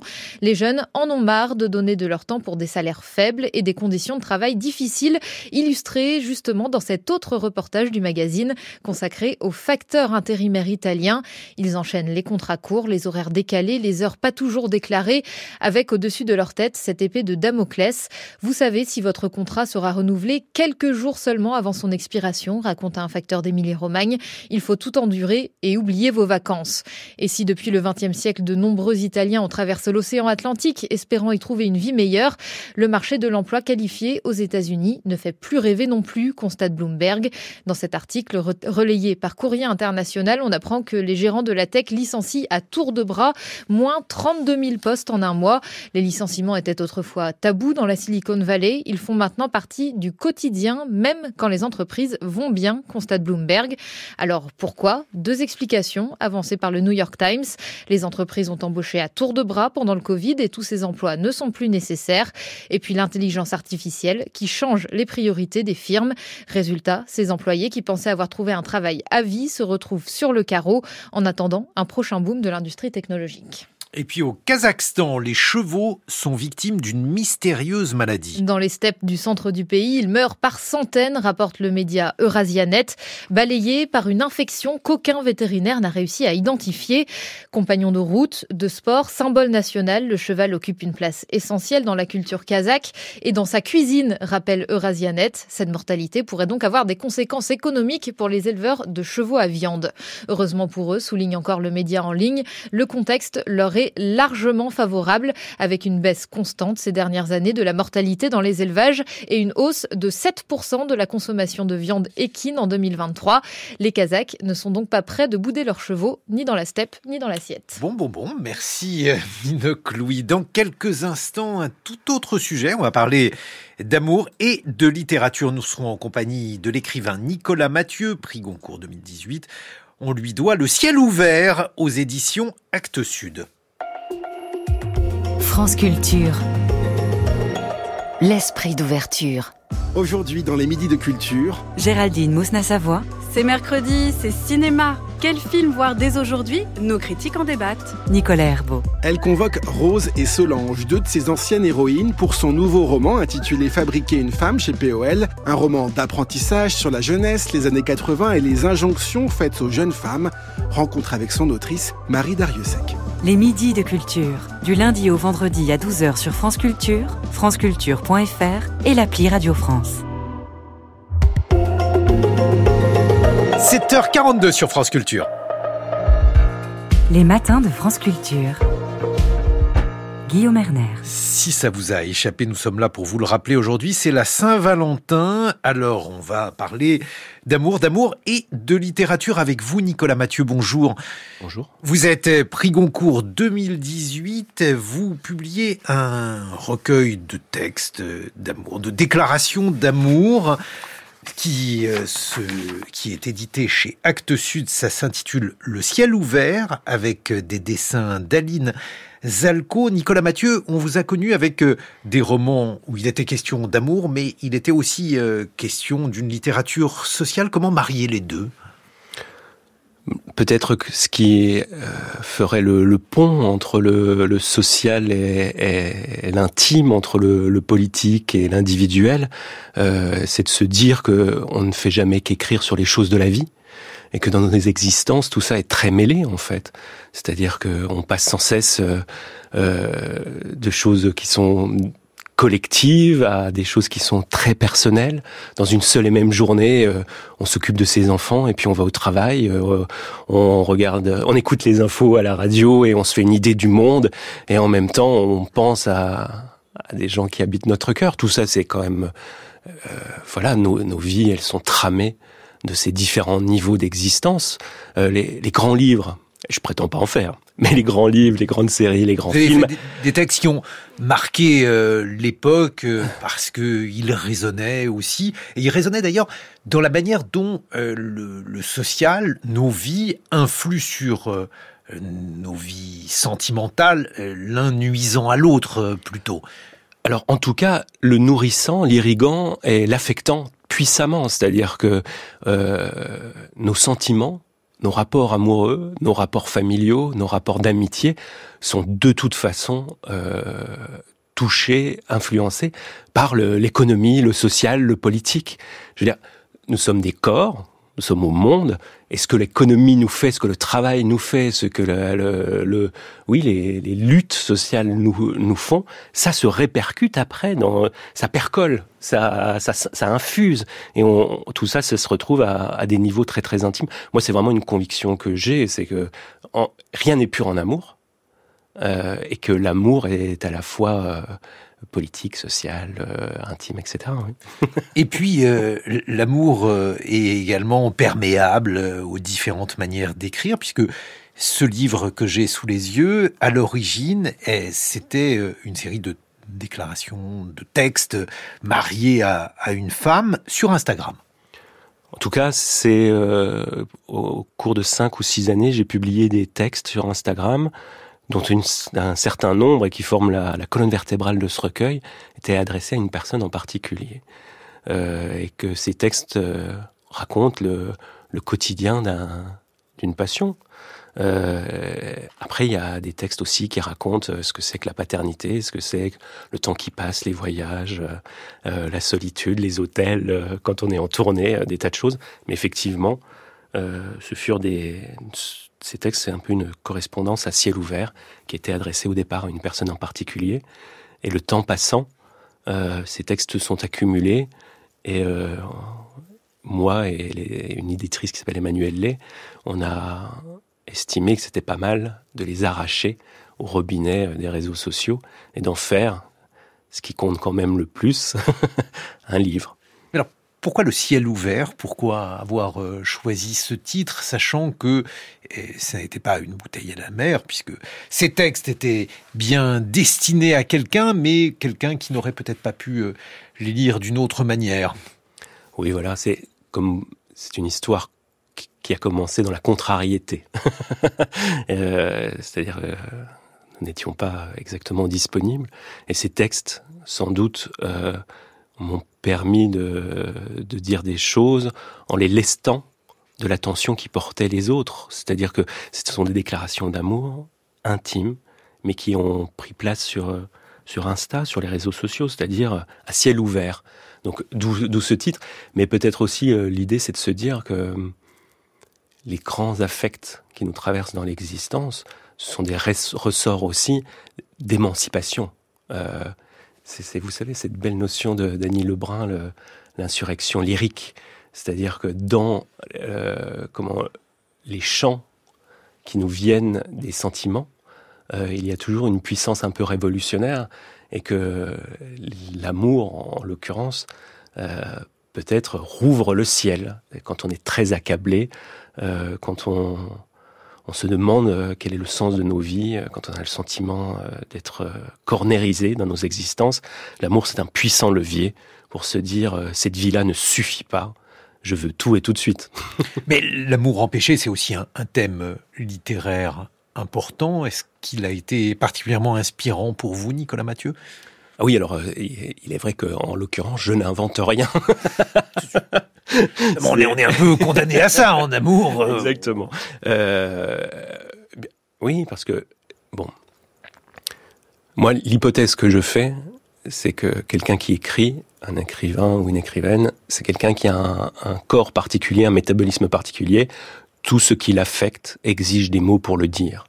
Et euh, que ce soit euh, un amour contrarié ou un amour épanoui, que ce soit nos, nos rapports politiques ou nos rapports familiaux, etc., tout ça nous traverse. Nous sommes pris dans des, des courants euh, sentimentaux, euh, des, des, des, flux d'émotions, de pensées, etc. Et que si on est un, quelqu'un qui écrit, ça exige d'être formulé. La, la, singularité de cette affaire-là, c'est que ça s'est formulé euh, euh au pire des endroits, sur Instagram, sur les réseaux sociaux, et que dans cette espèce de cloaque narcissique auquel je participe euh, de bon cœur, euh, j'ai espéré qu'il y ait quand même des perles qui surnagent. Mais alors, c'est étrange parce que il y a une déclaration d'amour, c'est une longue déclaration d'amour d'ailleurs, eh, et puis euh, il y a aussi des déclarations ambivalentes vis-à-vis -vis de la littérature. Je, je, vais lire un extrait de votre ouvrage Le ciel ouvert, Nicolas Mathieu. Je vais te dire, en réalité, la littérature ne peut rien, là-dessus tout le monde ment, et je hais son délire centenaire, ce songe asthmatique, tout ces raffinements qui fardent des cadavres, je hais ces restitutions d'embaumeurs. La vérité, c'est qu'il n'y a pas de temps retrouvé. Hmm. Ben. On pourrait dire qu'il y a quand même plusieurs écoles. Euh, par exemple, euh, enfin, Proust pense que la vraie vie, c'est les livres, que la littérature, c'est là que ça se passe, que la, la, puissance maximale se trouve dans l'art. À l'inverse, on pourrait euh, parler de Colette qui, vit d'abord et qui écrit ensuite on peut considérer que la que, on peut avoir une vision un peu geek de la littérature, c'est-à-dire que la fiction l'emporte et les puissances artistiques nous sauvent, et puis une autre vision qui est euh, la vie est au-dessus de tout ça, la vie est au-dessus de nos forces, et l'art ne peut pas grand-chose. En tout cas, je pense que c'est le propre du lyrisme, parce que ce sont des textes lyriques, euh, c'est d'exprimer quand même des formes de détresse, et qu'à certains moments, euh, ces détresses sont telles qu'on désespère de pouvoir se sauver, et par la littérature même. Alors vous en voulez à la littérature, j'ai cité cet extrait, et puis... Non, euh... j'en veux pas à la littérature, plutôt je, je, je constate son impuissance euh, quand je suis au tapis. Alors que beaucoup d'écrivains, enfin vous venez de, de, citer Proust, qui en est l'exemple, considèrent que la littérature est le tout de la vie, et puis alors, et vous en prenez aussi euh, aux, aux, amours euh, adolescents, je vous cite toujours Nicolas Mathieu, à 15 ans on tombe amoureux comme un con d'une collégienne qui s'appelle Séverine ou Angélique, pendant deux mois on ne touche plus terre, cette fille-là nous remplit tout un tout entier, il faut dire qu'on n'est pas bien grand et l'amour est une chose si vaste. Donc ça change après 15 ans oh, c'est marrant parce que on m'a interrogé là-dessus euh, tout récemment et je disais qu'effectivement, à mon avis, on n'aime pas à 40 ans comme à 15 ans. Et j'ai reçu un message de quelqu'un qui me dit euh, j'ai 40 ans et j'aime comme à 15 ans. Et comme je lui ai fait observer qu'à 15 ans, c'est la première fois et que une première fois, ça ne se présente pas toute la vie et que ça change quand même beaucoup la donne. C'est-à-dire que par la suite, même si on, on succombe à des, des, des passions et qu'on est transporté, même si on atteint des hautes intensités, euh, on est aussi chargé de l'expérience antérieure et que ça change les choses. Mais les amours Vous savez, je pense qu'on n'aime pas à 40 ans comme à 15 parce qu'on a vécu entre-temps, parce qu'on a été blessé, parce qu'on a appris, parce qu'on a souffert et qu'on a fait souffrir. Et puis, euh, de la même manière qu'on n'aime pas selon qu'on a lu beaucoup ou très peu, qu'on a vu beaucoup de films ou très peu. Tout renseigne et infléchit nos manières d'aimer.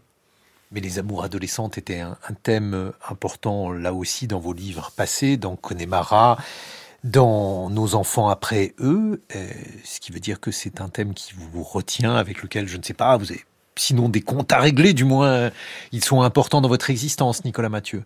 Oh, je pense que pour beaucoup de gens, euh, les amours adolescentes, c'est joli, amour au, pluriel, l'adjectif se met au féminin. euh, les amours adolescentes, elles, euh, sont euh, structurantes pour le reste de la vie. Euh, c'est-à-dire que ces manières d'aimer là, selon que ça marche bien ou pas du tout, selon comment dire qu'on est payé en retour ou que c'est à sens unilatéral, ça va infléchir en grande partie toute votre vie sentimentale par la suite et qu'il y a des plaies qu'on fait à ces âges-là qui ne se cicatrisent jamais euh, tout à fait. Après, vous me posez des questions qui sont justes parce qu'elles font vraiment euh, écho au livre, euh, mais je me sens un peu... Hum, j'ai un petit sentiment d'imposture parce que je fais des... Ma science est, maigre en termes au sujet de l'amour en réalité. Le bouquin commence sur une, situation, une citation de Victor Hugo qui est j'appartiens sans retour à cette nuit qu'on appelle l'amour. Si c'est une nuit, ça signifie qu'on n'y va pas très clair et qu'on fait avec euh, avec ça à peu près euh, ce qu'on peut euh, et que bon, voilà, je, je, je dis des, des généralités, j'essaye de, de, voir les choses de haut et en même temps, je suis comme tout le monde, je, je tâtonne, je fais souvent mal, je fais ce que je peux. Mais se placer sous le haut patronage d'Hugo, justement pour qui euh, l'amour a tant compté. Il y a des textes superbes d'Hugo, la tristesse de l'impio. C'est probablement l'un des plus beaux poèmes euh, d'amour. Et il y a aussi des textes sociaux, je crois, chez Victor Hugo. Il y a ce, ce, mariage des deux. Je me suis dit que ça faisait particulièrement sens pour vous, Nicolas Mathieu. Oui, alors...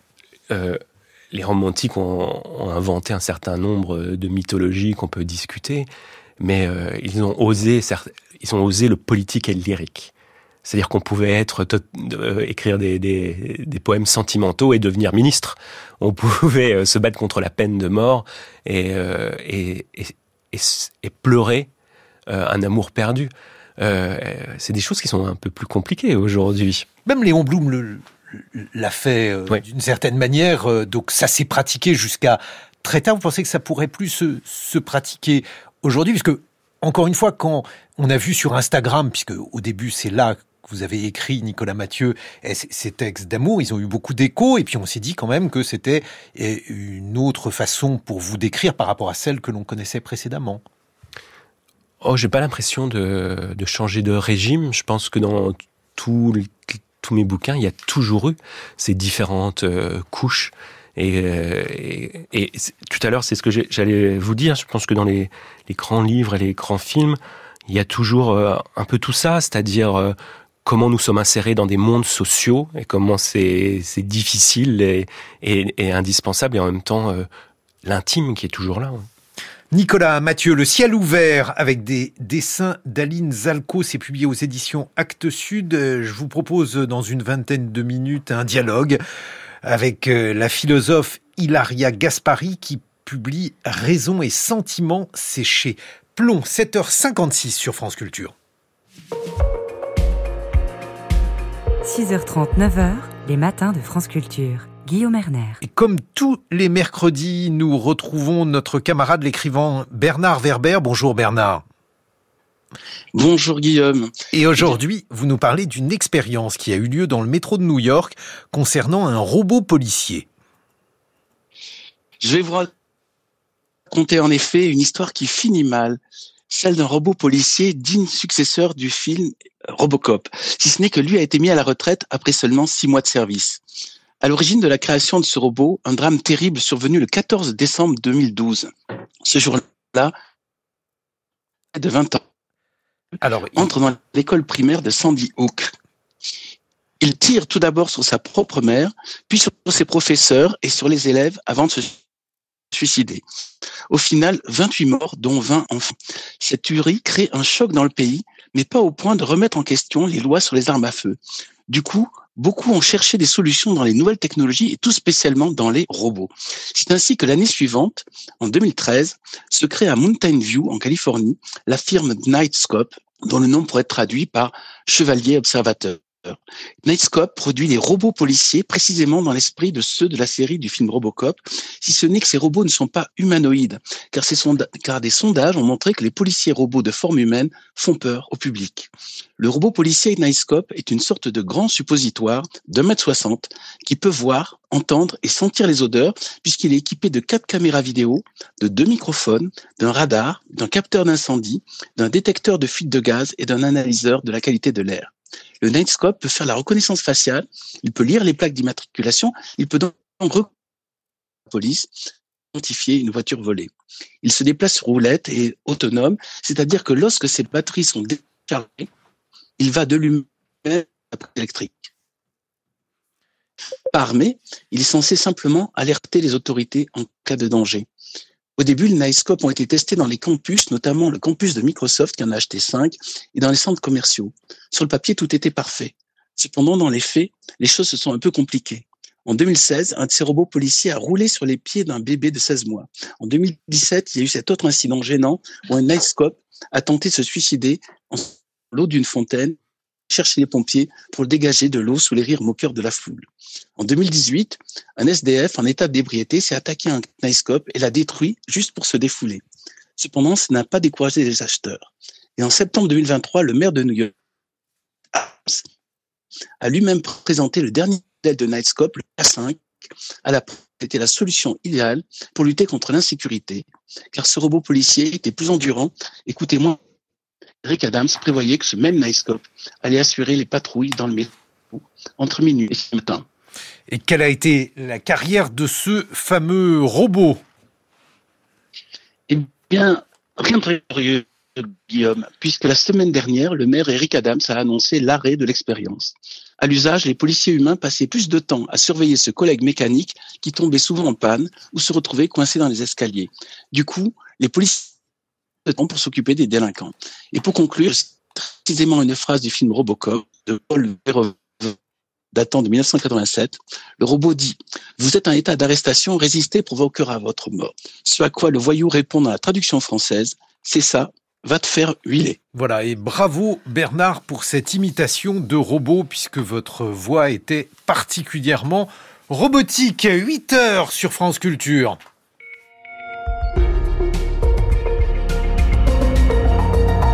Et voici le journal de Margot Delpierre. Bonjour Margot. Bonjour Guillaume, bonjour à tous. Les bureaux de vote viennent de fermer en Indonésie. Le ministre de la Défense fait figure de favori. Il pourrait devenir le prochain président du pays. Des ONG déplorent un manque de propositions solides sur l'environnement. Le Conseil de sécurité de l'ONU s'inquiète d'une escalade de violence dans l'est de la RDC, la République démocratique du Congo. Nous ferons le point. Le projet de loi pour inscrire l'IVG dans la Constitution passe en commission des lois au Sénat ce matin avant un examen en séance la semaine prochaine. L'expression liberté garantie fait débat. Le Rassemblement national est-il crédible sur l'agriculture? Il lance une commission d'enquête parlementaire sur la perte de souveraineté alimentaire. Ce sera le billet politique de Jean Lémarie. Rendez-vous dans un quart d'heure. 205 millions d'électeurs étaient appelés aux urnes. Les 800 000 bureaux de vote viennent de fermer. L'Indonésie organise en ce moment ses élections présidentielles et législatives. Le ministre de la Défense, Prabowo Subianto, semble favori pour succéder à Joko Widodo à la tête du pays, première économie d'Asie du Sud-Est. Les deux autres candidats à la présidence sont d'anciens gouverneurs. Tous ont mis l'accent justement sur l'économie, l'emploi dans leur programme, mais sur l'environnement c'est insuffisant, regrettent des ONG. Elles redoutent l'avenir dans ce pays qui est aussi le plus grand archipel du monde. L'Indonésie a déjà vu disparaître certaines de ses îles à cause de la montée des eaux. À Jakarta, Juliette Pietraszewski. Des interrogations qui persistent, voilà comment résumer l'état d'esprit de l'ONG Wali, la plus ancienne association écologiste indonésienne, membre du réseau international des Amis de la Terre. Dans son bureau à Jakarta, Zendi Swadi, directeur national de Wali, a rencontré deux des trois candidats à la présidence lors de visites officielles. On a besoin dès maintenant de la justice climatique. Vous savez, il y a neuf ans, un candidat à la présidence était venu nous voir. C'était Joko Widodo. Mais il n'a pas suivi toutes nos recommandations. C'est triste parce que les années précédentes, il y a eu, je pense, beaucoup de mauvaises réglementations et politiques en matière d'environnement en Indonésie. Dans un autre quartier de la capitale, l'ONG CAPA, le Consortium pour la réforme agraire, a elle aussi regardé de près la campagne. L'organisme lutte pour un système agraire équitable. Dewi Kartika est secrétaire générale de l'ONG. Aujourd'hui, à cause de la crise écologique, on ne récolte qu'une fois par an et on a parfois moins de production à cause du dérèglement climatique, des inondations et parce qu'il y a tellement de concessions minières aussi dans les villages. Non seulement elles s'accaparent nos moyens de subsistance, mais elles les mettent également en danger. Donc pour nous, il est important que le prochain président indonésien comprenne que la réforme agraire sert aussi à surmonter la crise écologique. Parce que 68% des terres indonésiennes sont dominées par de grosses compagnies. De nombreux agriculteurs sont criminalisés parce qu'ils défendent leurs droits fonciers, mais en fait, ils ne sont pas seulement des défenseurs du droit de la terre, ils sont aussi des défenseurs de l'environnement. Et pour ces ONG comme pour les 270 millions d'Indonésiens, il n'y a plus que quelques heures à attendre pour connaître les premières estimations de celui qui sera bientôt à la tête de la troisième plus grande démocratie du monde. Juliette Pietraszewski, des civils sous les bombes, des déplacés par dizaines de milliers, ce n'est pas qu'en Ukraine ou au Proche-Orient, c'est aussi en RDC, République démocratique du Congo. La guerre entre les forces du M23 soutenues par le Rwanda voisin et l'armée congolaise s'est intensifiée dans l'est du pays et menace la ville de Goma où la population vit dans la peur face à l'avancée des rebelles. Omar Waman a pu joindre des habitants. Les combats entre les rebelles du M23 et l'armée congolaise se déroulent désormais autour de Saké, à une trentaine de kilomètres au nord-ouest de Goma, où la panique a gagné la population. Merveille, une étudiante de 22 ans. Les gens sont paniqués vu que les affrontements sont tout près de la ville les gens ont peur. Il y a certaines personnes qui attendent même les bombes ou les coups de balles. On est là en insécurité. On attend voir ce qui va arriver. L'incertitude est totale, d'autant que le M23 bloque les deux routes principales menant à Goma et empêche par conséquent l'acheminement des produits alimentaires. Plus grave encore, les 2 millions d'habitants que compte la ville au bord du lac Kivu sont pris au piège. Jack Mouindo est journaliste indépendant à Goma. Nous, ici à Goma, on observe, il y a des projectiles qui tombent dans la ville. La population ne peut pas fuir parce que tous les ici des sorties sont fermées. Ils sont bloqués par les 23. La ville est encerclée par les rebelles. Ils sont vraiment bien armés bien, bien, bien équipés là. Les organisations humanitaires présentes sur place ont lancé un cri d'alarme alors que l'ONU appelle à multiplier les efforts diplomatiques pour mettre fin à la crise et éviter une déflagration régionale. Et pour en savoir plus, euh, l'escalade de la violence dans cette région était au cœur des enjeux internationaux hier matin, à retrouver en podcast euh, sur l'application Radio France. Il y a toujours un espoir euh, d'une trêve entre Israël et le Hamas, mais il est fragile. En tant que médiateur, l'Égypte accueillait hier les directeurs du renseignement américain et israélien, ainsi que le chef du gouvernement qatari pour des négociations au Caire. Cette guerre, qui dure depuis plus de quatre mois, peut-elle coûter sa réélection à Joe Biden, le soutien des États unis à Israël ne plaît pas à tout le monde. Certains ont même décidé de camper devant la maison d'Anthony Blinken, le chef de la diplomatie américaine.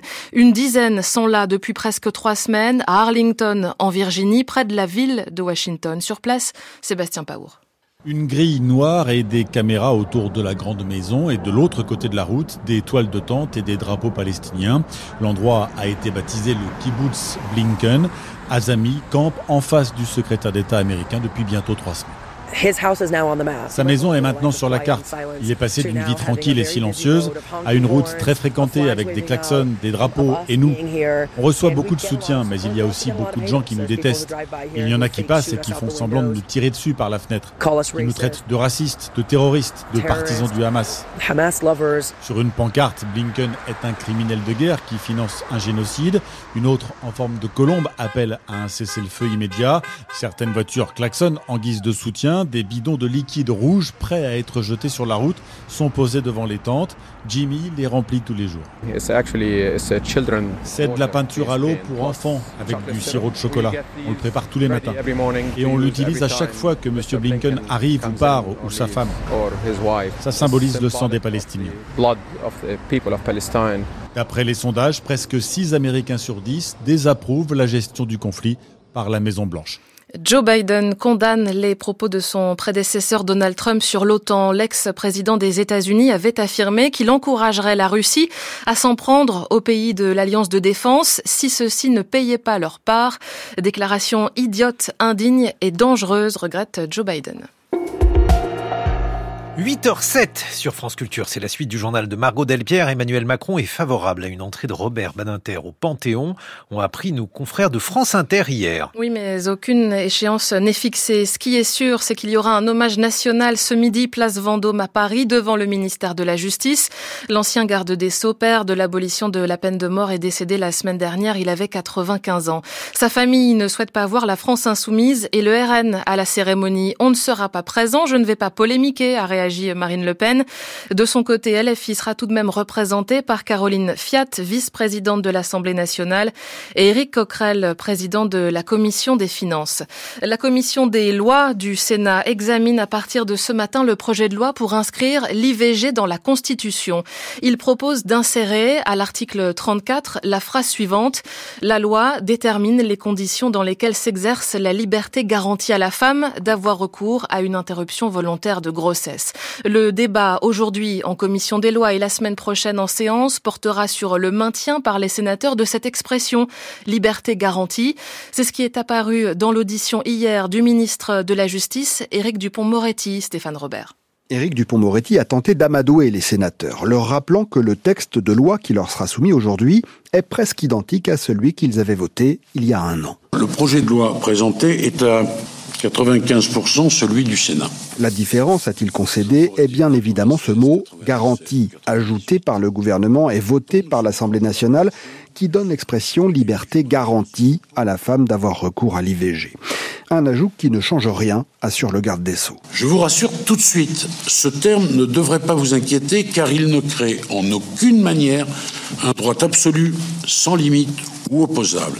Et d'ailleurs, dans son avis, le Conseil d'État ne s'y est pas trompé.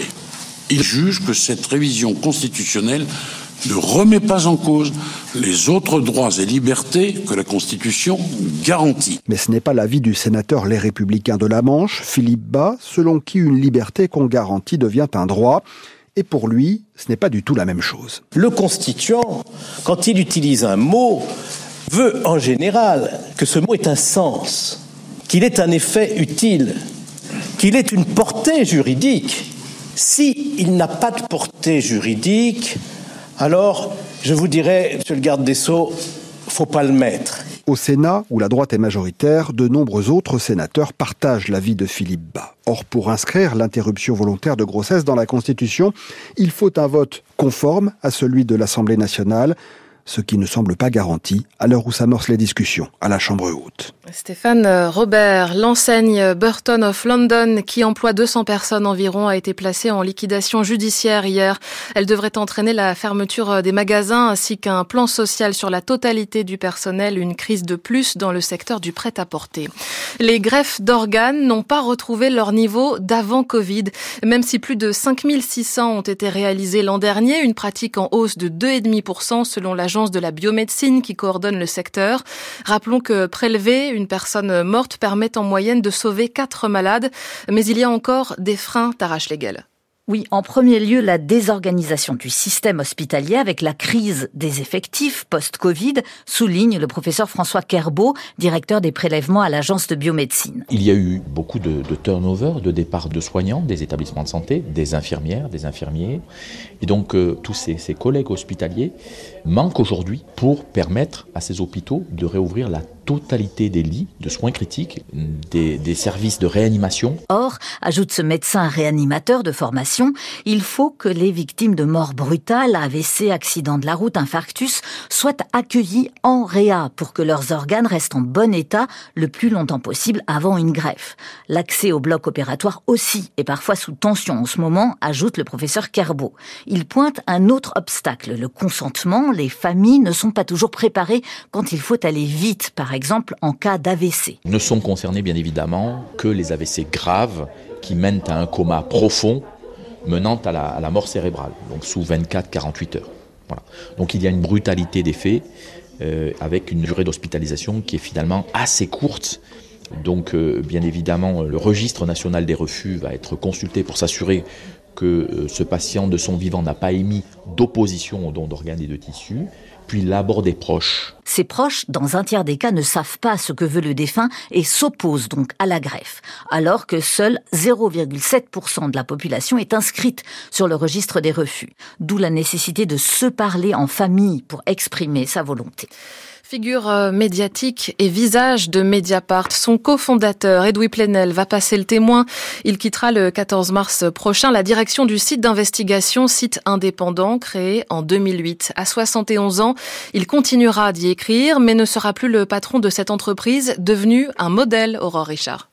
De l'affaire du financement libyen de la campagne de Nicolas Sarkozy au compte caché de Jérôme Cahuzac, en passant par des enquêtes en lien avec le mouvement MeToo dans le cinéma, Mediapart est devenu une référence du journalisme d'investigation, selon Alexis Lévrier, historien des médias. Ce qu'on constate quand même depuis une quinzaine d'années, c'est que Mediapart n'a jamais été pris en flagrant délit de mensonge ou, ou même d'erreurs graves. Euh, et la plupart des enquêtes euh, de Mediapart, de cette équipe, ne paraissent pas du reste. Hein. Elles ne paraissent que lorsqu'elles sont euh, bétonnées, avec une vérification des sources, avec une prise en compte du contradictoire. Et on voit que ce, ce site doit son succès essentiellement à la qualité de ses informations. Le nombre d'abonnés à Mediapart est passé de 10 000 à sa création à plus de 220 000 aujourd'hui. Le site a basé son indépendance financière sur ce modèle payant, un modèle fragile qui ne fonctionne pas toujours mais qui tient ici parce qu'il repose, d'après Alexis Lévrier, sur l'image d'Edoui Plenel. Il incarnait une visibilité et une réputation de cette information-là. On sait à quel point il a compté déjà dans les années 80 face au pouvoir mitterrandien. C'est quelqu'un qui a été euh, mis sur écoute par les services de Mitterrand, euh, qui incarne une forme de rigueur et de modèle éthique du, du journalisme. Le lectorat s'est reconnu en lui. Après, il a pu recruter une équipe qui est effectivement d'une grande qualité, qui a été très étoffée. Hein, c'est une grande rédaction, Mediapart. Les sites qui essayent d'imiter ce modèle-là n'ont souvent pas les moyens de cette ambition-là. Grâce à cette centaine de salariés, grâce à cette transition déjà amorcée, l'historien estime que Mediapart peut continuer d'exister sans son créateur. Il a formé euh, une équipe de journalistes qui en plus a déjà aussi des incarnations. On peut penser à Marine Turquie, on peut penser à Fabrice Arfi, à Lénèque Bredou, à Valentino Berti. Tout ça, ce sont des gens qui sont connus, reconnus, qui passent bien dans les médias et donc qui vont prolonger le travail d'Edoui Plenel. J'ai pas d'inquiétude de ce côté-là. Le nom de son successeur sera dévoilé le 14 mars, le jour où Edoui Plenel quittera ses fonctions. L'info culturelle signée Aurore Richard a retrouvé en une du site de France Culture. Et puis à Paris, les bouquinistes des quais de Seine sont soulagés. Emmanuel Macron renonce à déplacer leurs boîtes. Il était prévu de les retirer pour la cérémonie des JO cet été pour euh, des raisons de sécurité. Le ciel sera gris aujourd'hui avec des pluies attendues dans le nord de la France ce matin. Ciel plutôt voilé dans une large moitié sud. Les températures cet après-midi 13 degrés à Belfort et Lille, 14 à Paris, 16 à Lyon. 17 degrés à Bourges, 19 à Montpellier. 8h15 les matins avec vous Guillaume Erner. Merci Margot Delpierre. À 8h50, nous retrouverons nos camarades François Saltiel pour un monde connecté. Il évoquera une nouvelle appli de rencontre où les robots conversationnels font le premier pas. Lucille Como, elle, dans le regard culturel, évoquera le film documentaire Chienne de rouge de Yamina Zoutat qui part de l'affaire du sang contaminé pour articuler corps intime et corps politique. C'est un peu ce que l'on a commencé à faire avec Nicolas Mathieu. L'écrivain publie Le ciel ouvert aux éditions Actes Sud. On va parler d'amour ce jour de Saint-Valentin. Il sera rejoint par la philosophe Hilaria Gaspari qui elle publie Raison et Sentiment aux éditions Plomb, et puis euh, de l'amour, de la politique aussi avec vous, Jean-Lémarie, bonjour. Bonjour à tous et à toutes. Dans euh, le billet politique, le Rassemblement national se démène pour séduire les agriculteurs. Mais sur l'agriculture, le, le Rassemblement national est-il crédible? On va voir ça. France Culture. L'esprit d'ouverture.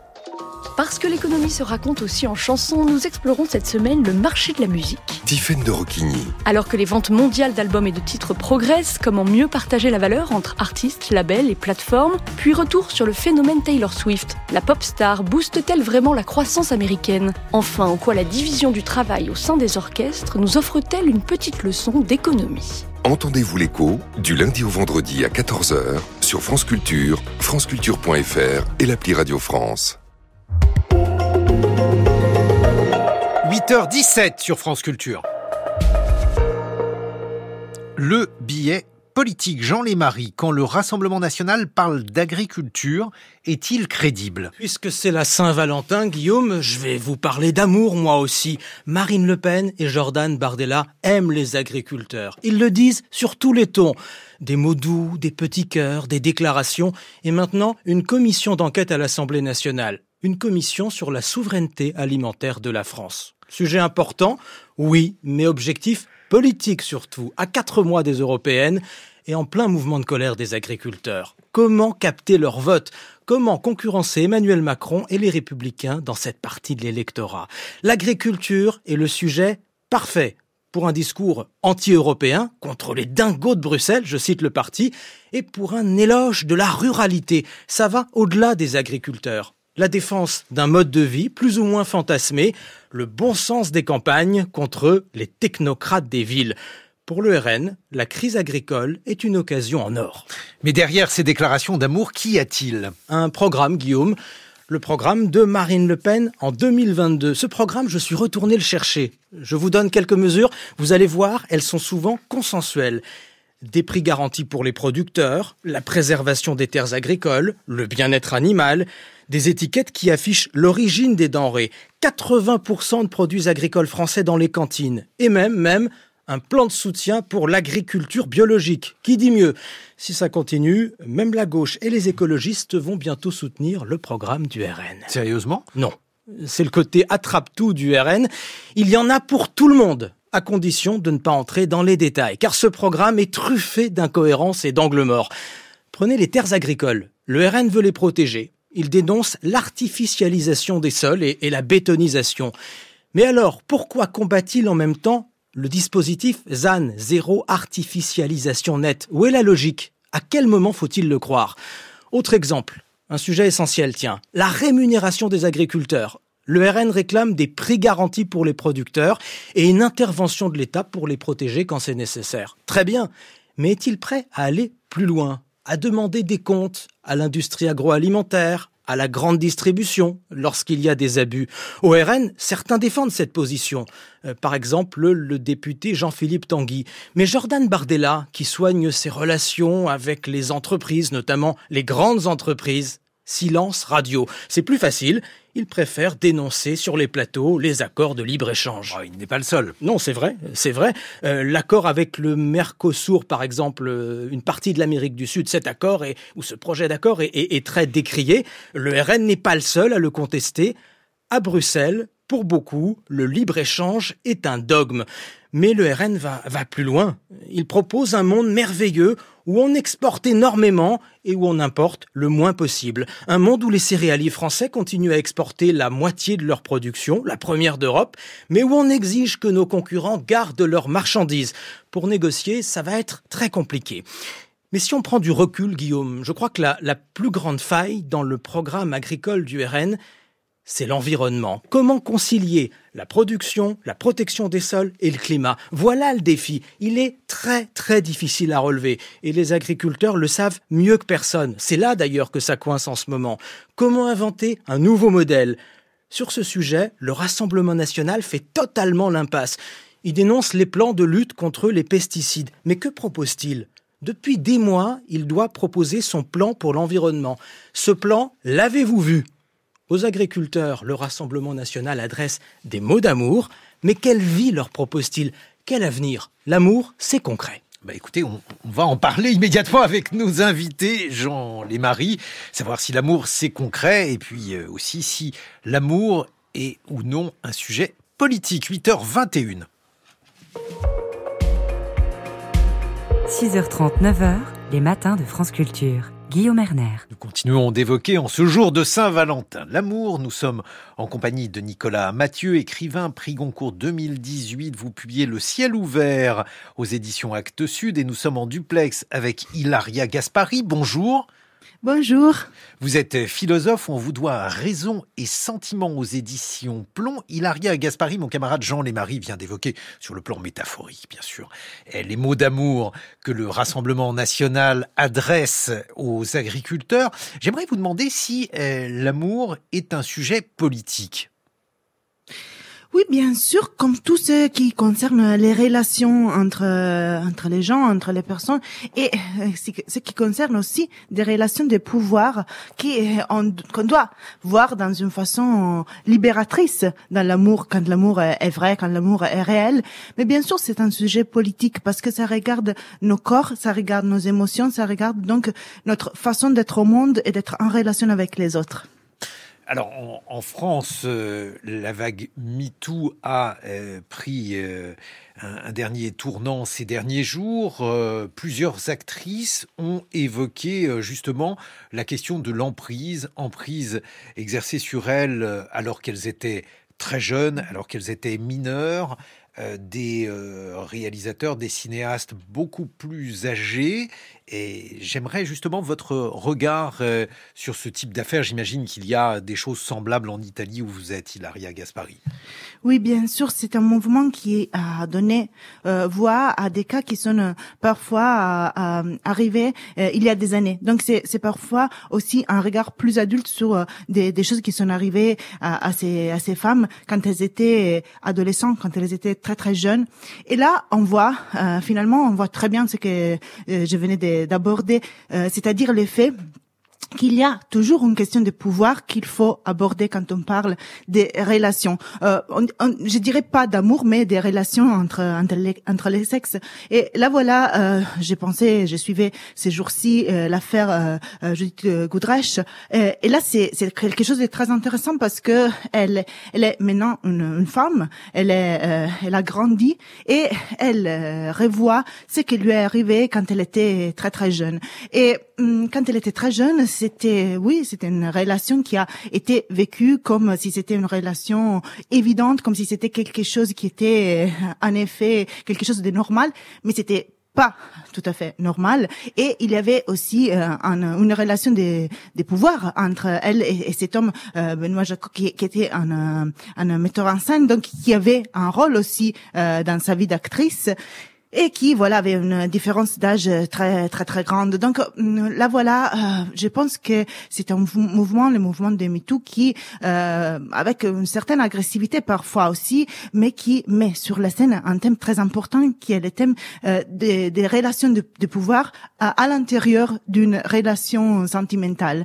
Et là c'est quelque chose qu'on n'a pas abordé pendant pendant des siècles. Et là maintenant on est on est prête à l'aborder, on est prête à l'avoir.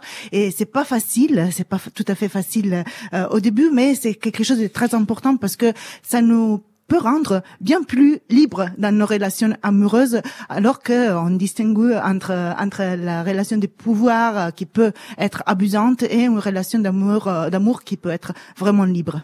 Mais alors, ce qui est fascinant, Hilaria Gaspari, vous qui êtes philosophe, vous venez de publier Raison et sentiment, et justement quand on articule ces deux choses-là, parce que ce que dit Judith Godrèche, ce qu'elle a dit très récemment, elle a renvoyé un certain nombre de personnes qui étaient largement adultes lorsque ces films sont sortis, parce qu'il n'y a pas eu seulement un film en France, il y a eu en réalité de nombreux films euh, qui ont mis en scène les amours euh, d'une très jeune femme avec euh, un homme beaucoup plus âgé, un homme mûr. Et à l'époque, ces films ont été salués par la critique, alors qu'aujourd'hui, justement, si on prenait vos catégories de raison et sentiment, eh bien, ceux-ci seraient jugés non pas comme de, beaux films d'amour, mais comme des films de domination, des films d'emprise, et donc comme des documents sur les mécanismes euh, conduisant à, broyer un être, et donc là, en l'occurrence, une, une jeune femme.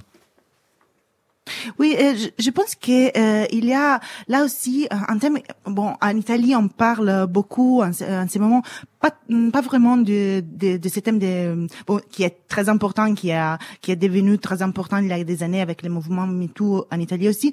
Mais c'est surtout euh, ce qui est très important dans ce moment parce que on a eux des des cas des des d'assassination, d'assassinat des, des, jeunes femmes par euh, leur euh, euh, par des gens qui disaient leur donc des cas de, de féminicide. Voilà, voilà des féminicides. Il y en a eu beaucoup et il y a eu une victime très très jeune tuée par un, un garçon très jeune aussi. Et, et là voilà, ça c'est quelque chose qui a vraiment choqué l'opinion publique. Et là là aussi, on a commencé à parler aussi d'une de la nécessité d'une éducation affective des, des garçons surtout. Euh, mais, mais des, des jeunes filles aussi, euh, à l'amour euh, et au sentiment comme quelque chose qui ne nous domine pas, pas comme des passions tristes, je dirais, en, en empruntant l'expression à Spinoza. Et c'est quelque chose de très important par rapport à ce que vous disiez, parce que il y a euh, pendant euh, pendant des années, pendant des, des, siècles, je dirais, une romantisation euh, de certaines formes d'amour comme domination. Et, et, là voilà, donc il y a un esthétisme indéniable. Il y a des, des films, des, des ouvrages d'art qui sont euh, vraiment très fascinants. Et comme ouvrage, en tant qu'ouvrage, ils sont fascinants, ils gardent leur leur charme. Mais alors que on, qu'on les utilise comme des, des mesurations, comme des, des traits pour pour voir ce qu'une relation doit, à quoi, à quoi, une relation doit rassembler, c'est quelque chose qui peut être très dangereux. Donc, euh, en Italie, on a toute une culture euh, du mélodrame qui est très bien enracinée et qui est une culture de domination patriarcale, euh, bien sûr, qui a été euh, quelque chose d'évident pendant des années. En Italie, on a eu les délits d'honneur jusqu'à euh, 81. Donc, c'est, c'est vraiment, il y a 40 ans, il y avait le droit pour un homme de tuer une femme qui lui était pas fidèle, de mm. tuer. Euh, d'arriver à, à, tuer quelqu'un qui euh, sortait du, du règle des mariages. Donc c'est mm. quelque chose qui, qui, est très très fort euh, si on y pense aujourd'hui. Et donc voilà, là je pense qu'il faut déromantiser euh, voilà l'amour mélodramatique et voir une forme d'amour qui est paritaire. Nicolas Mathieu. Ce qui est aussi intéressant dans toutes ces, ces histoires et cette actualité, euh, euh c'est de voir que euh, l'amour comme euh, mesure absolue, euh, comme justification de tout, et comme, je veux dire, carte blanche pour faire à peu près n'importe quoi, c'est en train de tomber en désuétude. pendant longtemps, je pense, dans, dans l'inconscient occidental, ça fonctionnait comme ça. C'est un peu la, la phrase de Nietzsche, tout ce qui est fait par amour s'accomplit toujours par-delà le bien et le mal. Et là, il y a un retour du surmoi très très fort. On, euh, au 19e, créé la notion de crime passionnel, euh, comme si l'amour, c'était une circonstance atténuante et du coup, ça passe. Parce que si c'était fait par amour, c'est pas si grave. Et on est en train d'en finir avec ça. Et euh, les passions ne justifient plus tout. Euh, c'est-à-dire qu'on revient un peu à une logique de la règle, de la sangle, du surmoi euh, qui, s'oppose aux passions. Et c'est pas mal, quoi, parce qu'il me semble que si l'amour est un affect euh, majeur qui peut donner du sens à la vie, ça ne signifie pas du tout qui puisse justifier n'importe quel acte, euh, n'importe quel comportement. Mais ça va nous obliger à réviser un certain nombre de, classiques, euh, Nicolas Mathieu, Le Rouge et le Noir, par exemple, le crime passionnel, vous venez de le dire, c'est un terme qu'on n'emploierait plus, et en tout cas qu'on n'emploierait plus sur le mode de l'excuse ou des circonstances atténuantes. Oui, alors j'espère qu'on ne va pas réviser les œuvres, mais qu'on va réviser notre regard sur les œuvres, ce qui est Ou les chose... historiciser, ce qui est une chose quand même très très différente. Euh, et effectivement, et bah, en parlant de ça, j'ai revu récemment, puisqu'on parlait des, des, films qui mettent en scène des passions entre euh, des hommes mûrs et des jeunes filles, j'ai revu euh, Noces blanches de Brissot. Noce Blanche, quand il est sorti dans les années 80, euh, tout le monde était béat. Je vous assure que ça. Noce Blanche. Bah, c'est Bruno Kremer qui est professeur de philosophie, et puis il y a une jeune une, lycéenne, une étudiante qui est jouée par euh, Vanessa Paradis, et ils vivent une, euh, une histoire d'amour, une passion. Et alors où, où le où l'homme se donne le beau rôle, c'est-à-dire qu'il est harcelé par cette jeune fille magnifique qui va détruire sa vie. Et quand on le regarde aujourd'hui, ça met très très mal à l'aise quand même. je pense qu'on peut totalement historiciser notre regard dessus. Mais alors ça c'était vraiment un thème. Je, ne sais pas si ça existe, Ilaria Gaspari euh, dans le cinéma italien ou dans la littérature euh, italienne récente, mais c'est particulièrement prégnant en France. Euh, oui, j'y réfléchissais euh, pendant que j'écoutais Nicolas Mathieu, avec lequel je suis tout à fait d'accord. C'est notre regard qui doit qui doit changer. C'est pas les les œuvres, c'est pas les euh, voilà. On peut on peut pas réviser des des choses qui qui existent et qui expriment non quelque chose. Mais euh, Là, je pense qu'en Italie, il y a, il y a un certain nombre de films qui euh, sont euh, un peu liés à ces thèmes, mais c'est pas si fort cette fascination pour, euh, voilà, pour la très très jeune fille comme dans la culture française. Je pense que c'est tout à fait différent. Même si il y a un film auquel j'ai repensé, qui que j'avais vu il y a des années, c'est un, un film des années 80, et c'est quelque chose qu'aujourd'hui on, on, ne voyait, on, on ne pourrait pas voir, je pense. Euh, on ne ferait pas un film comme ça. Et euh, mais les, titres m'échappent, mais c'était l'histoire et c'était très poétique finalement parce que c'était pas sexuel tout à fait et c'était l'histoire euh, d'un jeune homme qui tombe amoureux d'une d'une petite fille mais c'est vraiment une petite fille qui qui est comme si c'était pour lui une, une femme angélique donc quelque chose de très poétique et c'est un film hum, très petit très très peu connu je dirais et c'est très bien tourné finalement. Et mais c'est quelque chose qui nous perturbe quand on les voit euh, quand on les regarde aujourd'hui. Mais là aussi c'était quelque chose qui portait l'amour dans un discours euh, très détaché du corps. Ce qui voilà c'est pas toujours le cas. Donc c'était quelque chose qui esthétisait seulement une posture très particulière du, du regard. Et ça euh, là en ces moments je, je cherche dans ma tête les, titres mais il m'arrive pas. Je, je, vais vous donner un autre titre euh, dont je me souviens. C'est Madame Bovary Ilaria Gaspari, autrement dit euh, un thème euh, qui euh, là aussi est, essentiel en, littérature, où il s'agit de voir dans quelle mesure on peut se laisser abuser par la littérature, justement, vous l'évoquez dans Raison et Sentiment. Votre regard sur, sur Madame Bovary et cette figure de femme amoureuse avec le tragique de l'amour tout à fait, c'est quelque chose qui est très cohérent euh, avec ce qu'on disait euh, avant, parce que voilà la romantisation, l'esthétisation euh, d'une souffrance amoureuse, euh, d'une idée mélodramatique de l'amour, c'est notamment ce qui arrive à, à Madame Bovary quand elle lit, parce que elle lit de la mauvaise littérature. Et là, Flaubert est absolument génial en utilisant cette cette ironie sur sur des mauvais romans qui devient une ironie sur certains une certaine manière des de gérer et de vivre ces relations amoureuses. Euh, mon livre Raison et sentiment avait euh, euh, auparavant un autre titre. Euh, et, le titre était euh, Bovary ne le fait pas, comme, comme quand, quand, on essaie de retenir quelqu'un qui essaie de se tuer, c'est ce que mhm, finalement elle fait, parce que j'avais lu un aphorisme de Ennio Flaiano, cet écrivain en italien, scénariste, et voilà, qui disait et qui m'avait vraiment, c'était vraiment le temps de mon livre, parce que qu'il disait, euh, voilà, et quoi si Madame Bovary avait lu euh, à la place de ses romans d'appendix, elle avait lu euh, Spinoza, elle se serait sauvée peut-être. Donc j'ai pensé, c'est vrai, il y a une euh, une idée.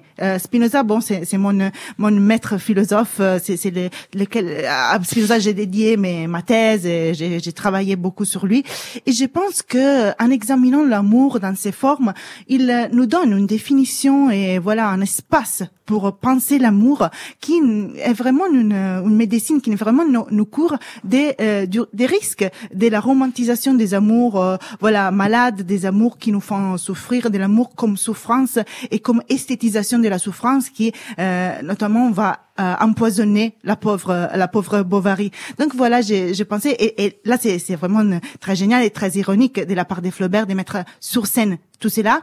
Mais c'est vrai que c'est quelque chose qui nous arrive quand on est, quand on grandit séduite, euh, surtout les femmes, surtout les jeunes femmes, euh, séduites par une idée de l'amour qui est une forme de, de souffrance, de l'amour qui est quelque chose qui doit être tragique, doit, doit être passionné dans la. Je connais aussi, je, je, connais aussi des, des hommes qui souffrent euh, par amour. Par exemple, Nicolas Mathieu, il l'a écrit dans Le ciel ouvert euh, aux éditions Actes Sud, Nicolas Mathieu. je vais plutôt rebondir sur ce que vous disiez sur euh, Madame Bovary. Euh, Ensuite, vous me parlerez un peu de vous. si vous voulez.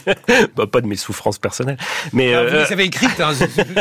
bah, je peux vous parler des textes, alors. Absolument. Vous avez raison de faire une indistinction. ce qui est, ce qui est fascinant, enfin, ce qui est passionnant chez Flaubert, c'est qu'il fait une critique très ironique, très drôle et très belle des phénomènes d'intoxication par la fiction. C'est-à-dire que pour apprendre à aimer, il faut se nourrir de fiction. C'est ça qui nous, qui nous donne des, des, des modèles à suivre, des types euh, sur lesquels se calquer. Euh, et euh, euh, ces modèles, ils sont jamais vraiment innocents en fait. Ils vont, ils, ils sont porteurs à la fois de valeurs et d'attitudes qui sont, qui oui, qui ne sont pas innocentes.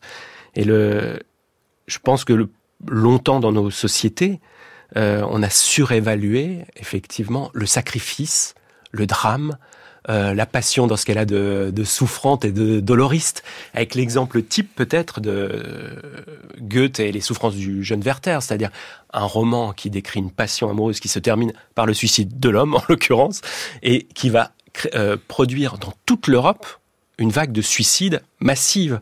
Donc ce qui est intéressant chez Flaubert, c'est que cet homme qui portait la littérature à, la, place la plus haute dans sa propre existence, il exerce quand même une faculté critique et lucide euh, sur ses effets dans nos vies. Mais moi, je pense être en désaccord avec vous deux, encore, à la fois Nicolas Mathieu et Hilaria Gaspari, parce que je, je, pense que le drame de Madame Bovary, c'est moins la littérature que le fait d'être entouré d'hommes qui ne la méritent pas. Charles est extrêmement falot, euh, Raoul est un salaud.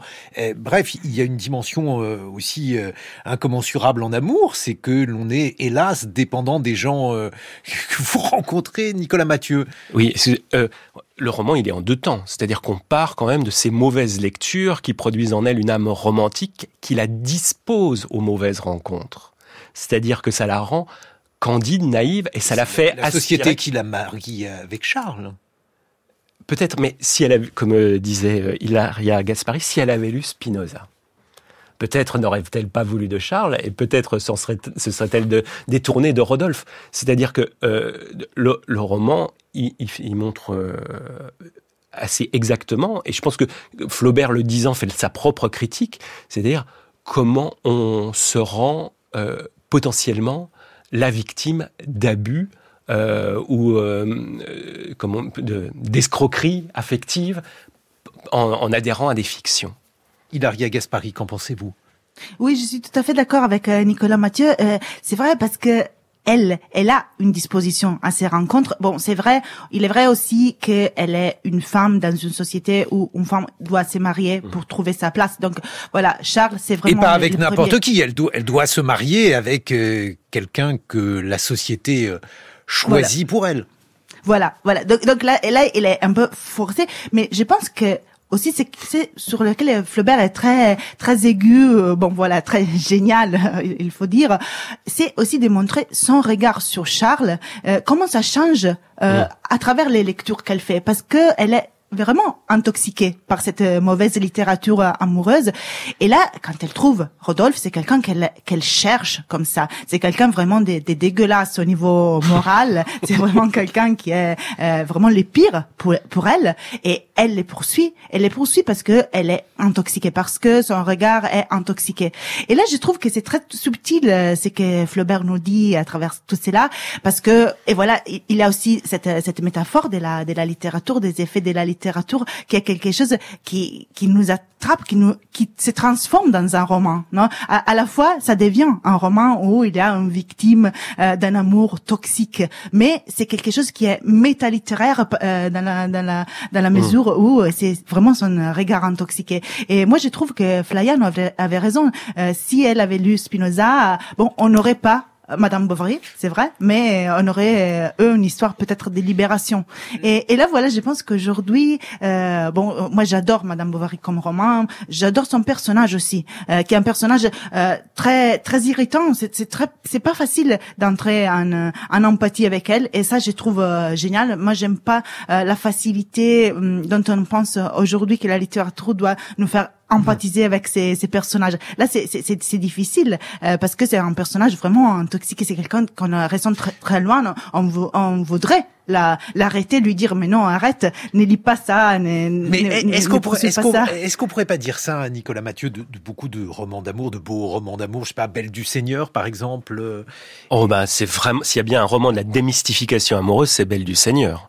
Euh, alors souvent les gens l'ont pris un peu au premier degré, euh, une passion entre deux êtres d'exception est très beau, mais c'est l'inverse que ça raconte, c'est-à-dire que l'amour ne tient une disparition du monde réel par exemple. Ah, oui, non mais surtout le, ce qui est important, c'est que selon Cohen, l'amour tient un peu de choses. Il suffirait qu'une une dent manquât pour que ça s'écroule, et puis euh, c'est une comment dire, c'est un ce roman euh, montre à quel point l'amour ne suffit pas et à quel point on, peut euh, s'intoxiquer en misant toutes ses billes là-dessus. À la fin, il meurt d'un manque de vitamine sociale. C'est ça l'histoire de ce roman. Qu'en pensez-vous, Ilaria Gaspari, ou un autre roman euh, qui incarnerait pour vous le, roman d'amour sur lequel on pourrait conclure?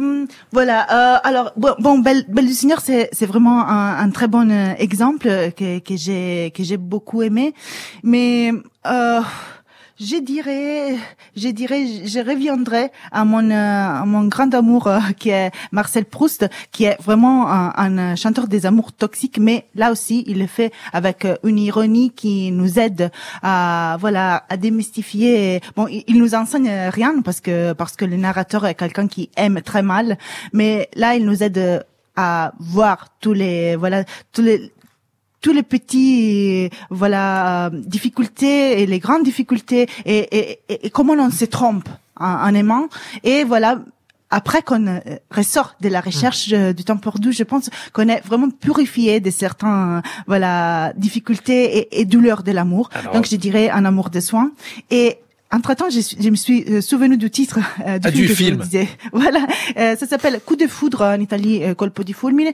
et c'est un film de euh, Marco Risi, qui est le, mm, qui est mm, le, fils, je crois, de, de, Dino Risi, donc un grand metteur en scène. voilà. voilà. Donc vous avez retrouvé ce, ce, titre, un, un, titre de livre en, en conclusion Nicolas Mathieu, en matière amoureuse, vous restez ah, sûr on, va, Chérie et la mort de Chérie euh, de Colette, euh, ça, c'est sont des, grands livres euh, sur, sur ce que fait le temps aux amours. Et Le ciel ouvert, c'est le livre que vous publiez aux éditions Actes Sud, Nicolas Mathieu. Raison et sentiment, c'est votre ouvrage, Hilaria Gaspari, publié aux éditions plomb. Merci à Bruno Duvy qui euh, nous a permis de vous entendre, Hilaria Gaspari, depuis Rome. Mes camarades Lucille Como et François Saltiel, bonjour à tous les deux. Bonjour Guillaume. Lucille, de quoi allez-vous nous parler dans quelques instants? Bah, Je vais vous parler de cette idée que le corps est intime, que le corps est politique, c'est souvent quelque chose d'un peu cliché, d'un peu automatique. Et là, je vais vous parler d'un film qui réussit à redynamiser un peu tout ça. Et vous, François Saltiel D'amour toujours avec une nouvelle application de rencontre qui fait converser les machines entre elles. Dans quelques instants, juste après le point sur l'actualité. France Culture. L'esprit d'ouverture. Alors que le résistant Misak Manouchian entre au Panthéon, LSD revient sur l'histoire d'une organisation militante et culturelle, mais surtout sur le quotidien d'hommes et de femmes étrangers qui s'ancrent dans la société française. On recrutait des étrangers pour aller travailler en France, dans des usines euh, vraiment où le français ne voulait pas travailler. LSD, la série documentaire MOI, la main-d'œuvre immigrée en lutte, de Marie Chartron, réalisée par Franck Lilin, du lundi au jeudi à 17h sur France Culture, franceculture.fr et l'appli Radio France. 8h45 sur France Culture.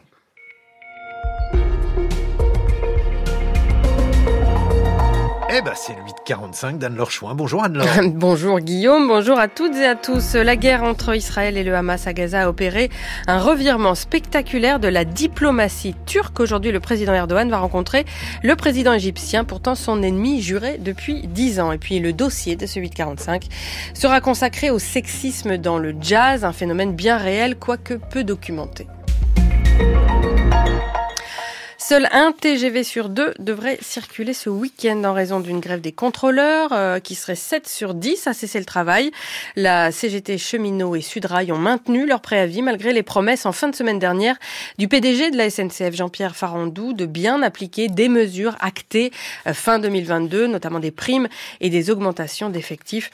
Les syndicats réclament que chaque TGV ait deux contrôleurs à son bord, ce qui n'est pas le cas actuellement. Nicolas Sarkozy sera fixé cet après-midi sur son sort dans le procès en appel dit Big Malion sur les dépenses excessives de sa campagne présidentielle de 2012. En première instance, il avait été condamné à un an de prison ferme pour financement illégal de campagne. Et puis euh, Emmanuel Macron présidera à midi l'hommage national à Robert Badinter qui porta l'abolition de la peine de mort. Le chef de l'État a promis de s'exprimer sur une éventuelle entrée de l'avocat au Panthéon. Et puis la famille de Robert Badinter a souhaité que euh, le Rassemblement national et la France insoumise ne participent pas à cet hommage Place Vendôme à Paris devant le ministère de la Justice. LFI a décidé d'y envoyer tout de même deux députés. Les 1,5 million et demi de Palestiniens qui ont trouvé refuge à Rafah sont toujours menacés par une offensive de l'armée israélienne et ce malgré les discussions qui ont lieu depuis hier en Égypte, un médiateur traditionnel dans le conflit israélo-palestinien. Les pourparlers sur une trêve euh, incluant une nouvelle libération d'otages continuent donc sous la médiation du Qatar également en présence des services de renseignement américains et israéliens. Discussion qui devrait se poursuivre dans les prochains jours. Cette situation au Proche-Orient a par ailleurs mené à un réchauffement spectaculaire entre la Turquie et l'Égypte. En témoigne ce revirement complet de la diplomatie turque après plus de dix ans de brouille. Le président Erdogan se rend en Égypte chez son homologue Sisi, le tombeur des frères musulmans qui s'était aliéné le pouvoir turc pour cette raison justement. Erdogan va euh, serrer la main aujourd'hui de celui qu'il qualifiait il y a peu de dictateur et de meurtrier. Depuis Istanbul, les explications de Marie-Pierre Véraud. La presse pro-gouvernementale turque salue une nouvelle ère de stabilité dans une région qui en a bien besoin. La guerre à Gaza et les préoccupations sur le sort des populations civiles seront bien sûr au cœur de cet échange. La Turquie se félicite de faire ainsi valoir son rôle de puissance régionale en étant reçue dans un pays acteur majeur des négociations pour une trêve à Gaza. Abdel Fattah al-Sisi souhaite lui plutôt voir les questions bilatérales dominer l'agenda. Économie, commerce, investissement, l'Égypte est le premier partenaire commercial de la Turquie en Afrique et les deux pays souhaitent porter le volume de leurs échanges à 15 milliards de dollars. Le Caire lorgne également sur les drones turcs qu'Ankara se dit prête à lui livrer. Le président Erdogan souhaiterait en profiter pour régler les questions de délimitation en Méditerranée orientale.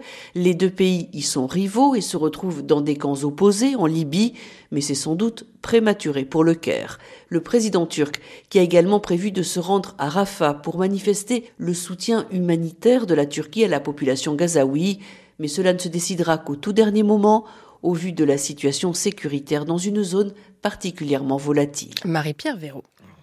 8h45, la suite, alors que le monde du cinéma français est à nouveau secoué par des révélations de violences sexuelles et que peu de domaines artistiques semblent échapper au sexisme de manière générale, focus ce matin sur le monde du jazz. Oui, à l'occasion d'une étude publiée la semaine dernière, menée notamment à l'initiative euh, de l'association Jazz et Croisé et de grands formats, des, des organisations qui représentent euh, des musiciens de jazz et de musique improvisée.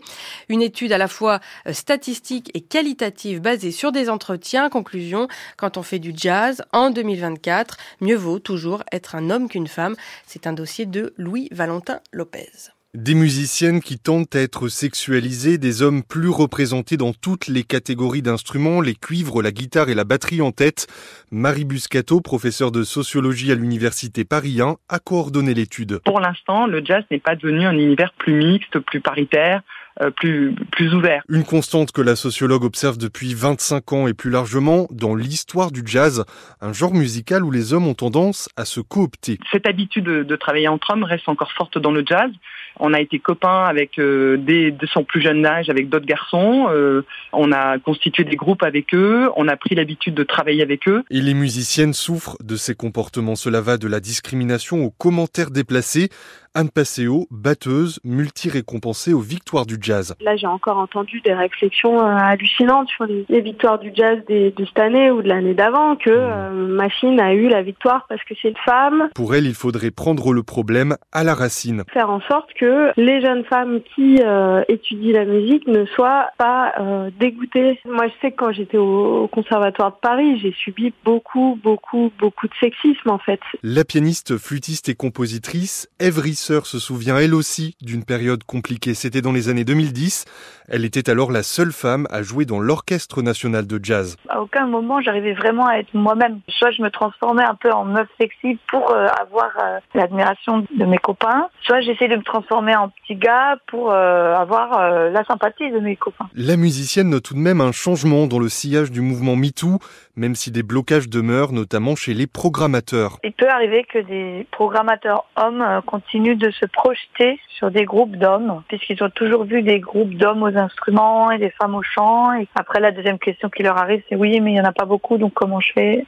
Donc après, il faut leur expliquer qu'il faut qu'ils cherchent longtemps. Quelques tendances encourageantes, il y a plus de femmes directrices de structures, plus de musiciennes, de jazz aussi, 20% en 2018, presque 30% en 2022, constate Marie Buscato. On sent voilà, qu'il y a quelque chose qui quand même évolue, les politiques publiques qui conditionnent les financements euh, à la parité, à la mixité, l'esprit aussi où les hommes et les femmes du jazz voudraient que ça se féminise et que les pratiques sexistes euh, soient moins nombreuses, voire cessent. Pour la sociologue, ce n'est que par le nombre et l'habitude que le milieu du jazz apprendra à voir les femmes non comme des femmes, mais comme des musiciennes à part entière. Louis Valentin Lopez, un mot du ciel, encombré ce matin encore sur la Manche et le nord-ouest, sur le reste du pays. La journée sera bien ensoleillée, les températures maximales 11 à 16 degrés de la Haute-Normandie jusqu'en Bourgogne-Franche-Comté, 14 à 19 plus au sud jusqu'à 21 degrés sur le sud-ouest. 8h52, vous écoutez France Culture et matin continue, euh, Guillaume Bernard. Merci Anne-Laure Chouin.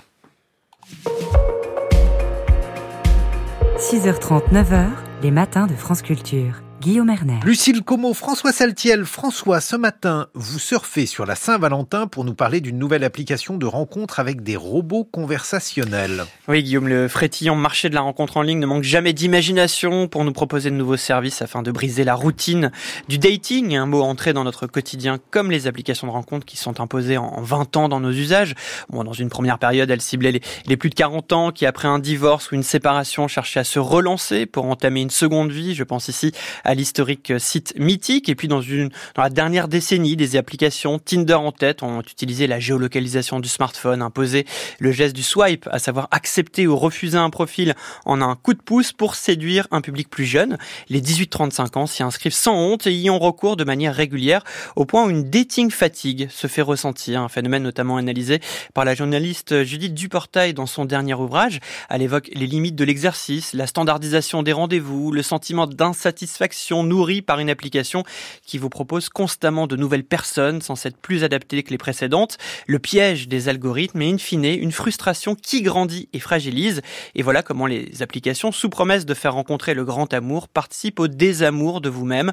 Le secteur en a bien conscience et cherche des solutions pour réactiver la flamme. La dernière en date s'appelle Volar. Elle est développée par Ben Chiang, un ancien cadre de Snapchat spécialisé dans les chatbots, les machines conversationnelles, et il mise justement sur l'intelligence artificielle générative pour faciliter les échanges. Ben Chiang a constaté que le plus difficile pour les utilisateurs était de briser la glace, de trouver les mots pour nouer un dialogue sans tomber dans les formules toutes faites.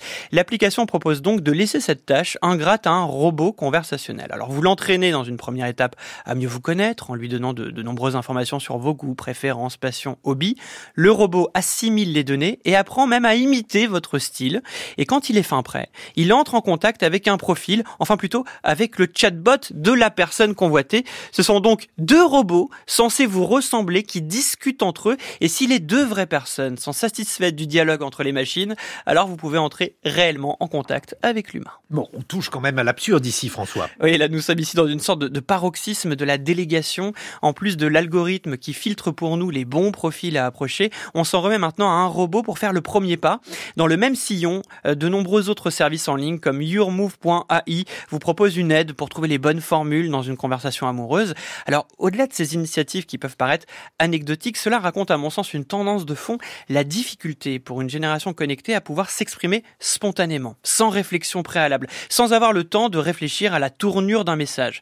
D'où le succès, par exemple, des, messages vocaux hein, qu'on reçoit tous, la personne parle et s'épargne finalement l'imprévu de la réponse, une tendance qui explique aussi le déclin de la conversation téléphonique, facteur de stress chez les jeunes, comme l'ont démontré certaines études. En un mot, c'est moins l'amour que l'échange amoureux qui est un risque. Merci beaucoup François Saltiel. Lucille Como, ce matin, vous évoquez un film qui sort aujourd'hui au cinéma, Chienne de rouge. Oui, c'est un beau titre, hein, je trouve, poétique et inquiétant, à l'image de ce film documentaire à la forme très particulière, signé par la réalisatrice Yamina Zouta, et dont le sujet est le sang.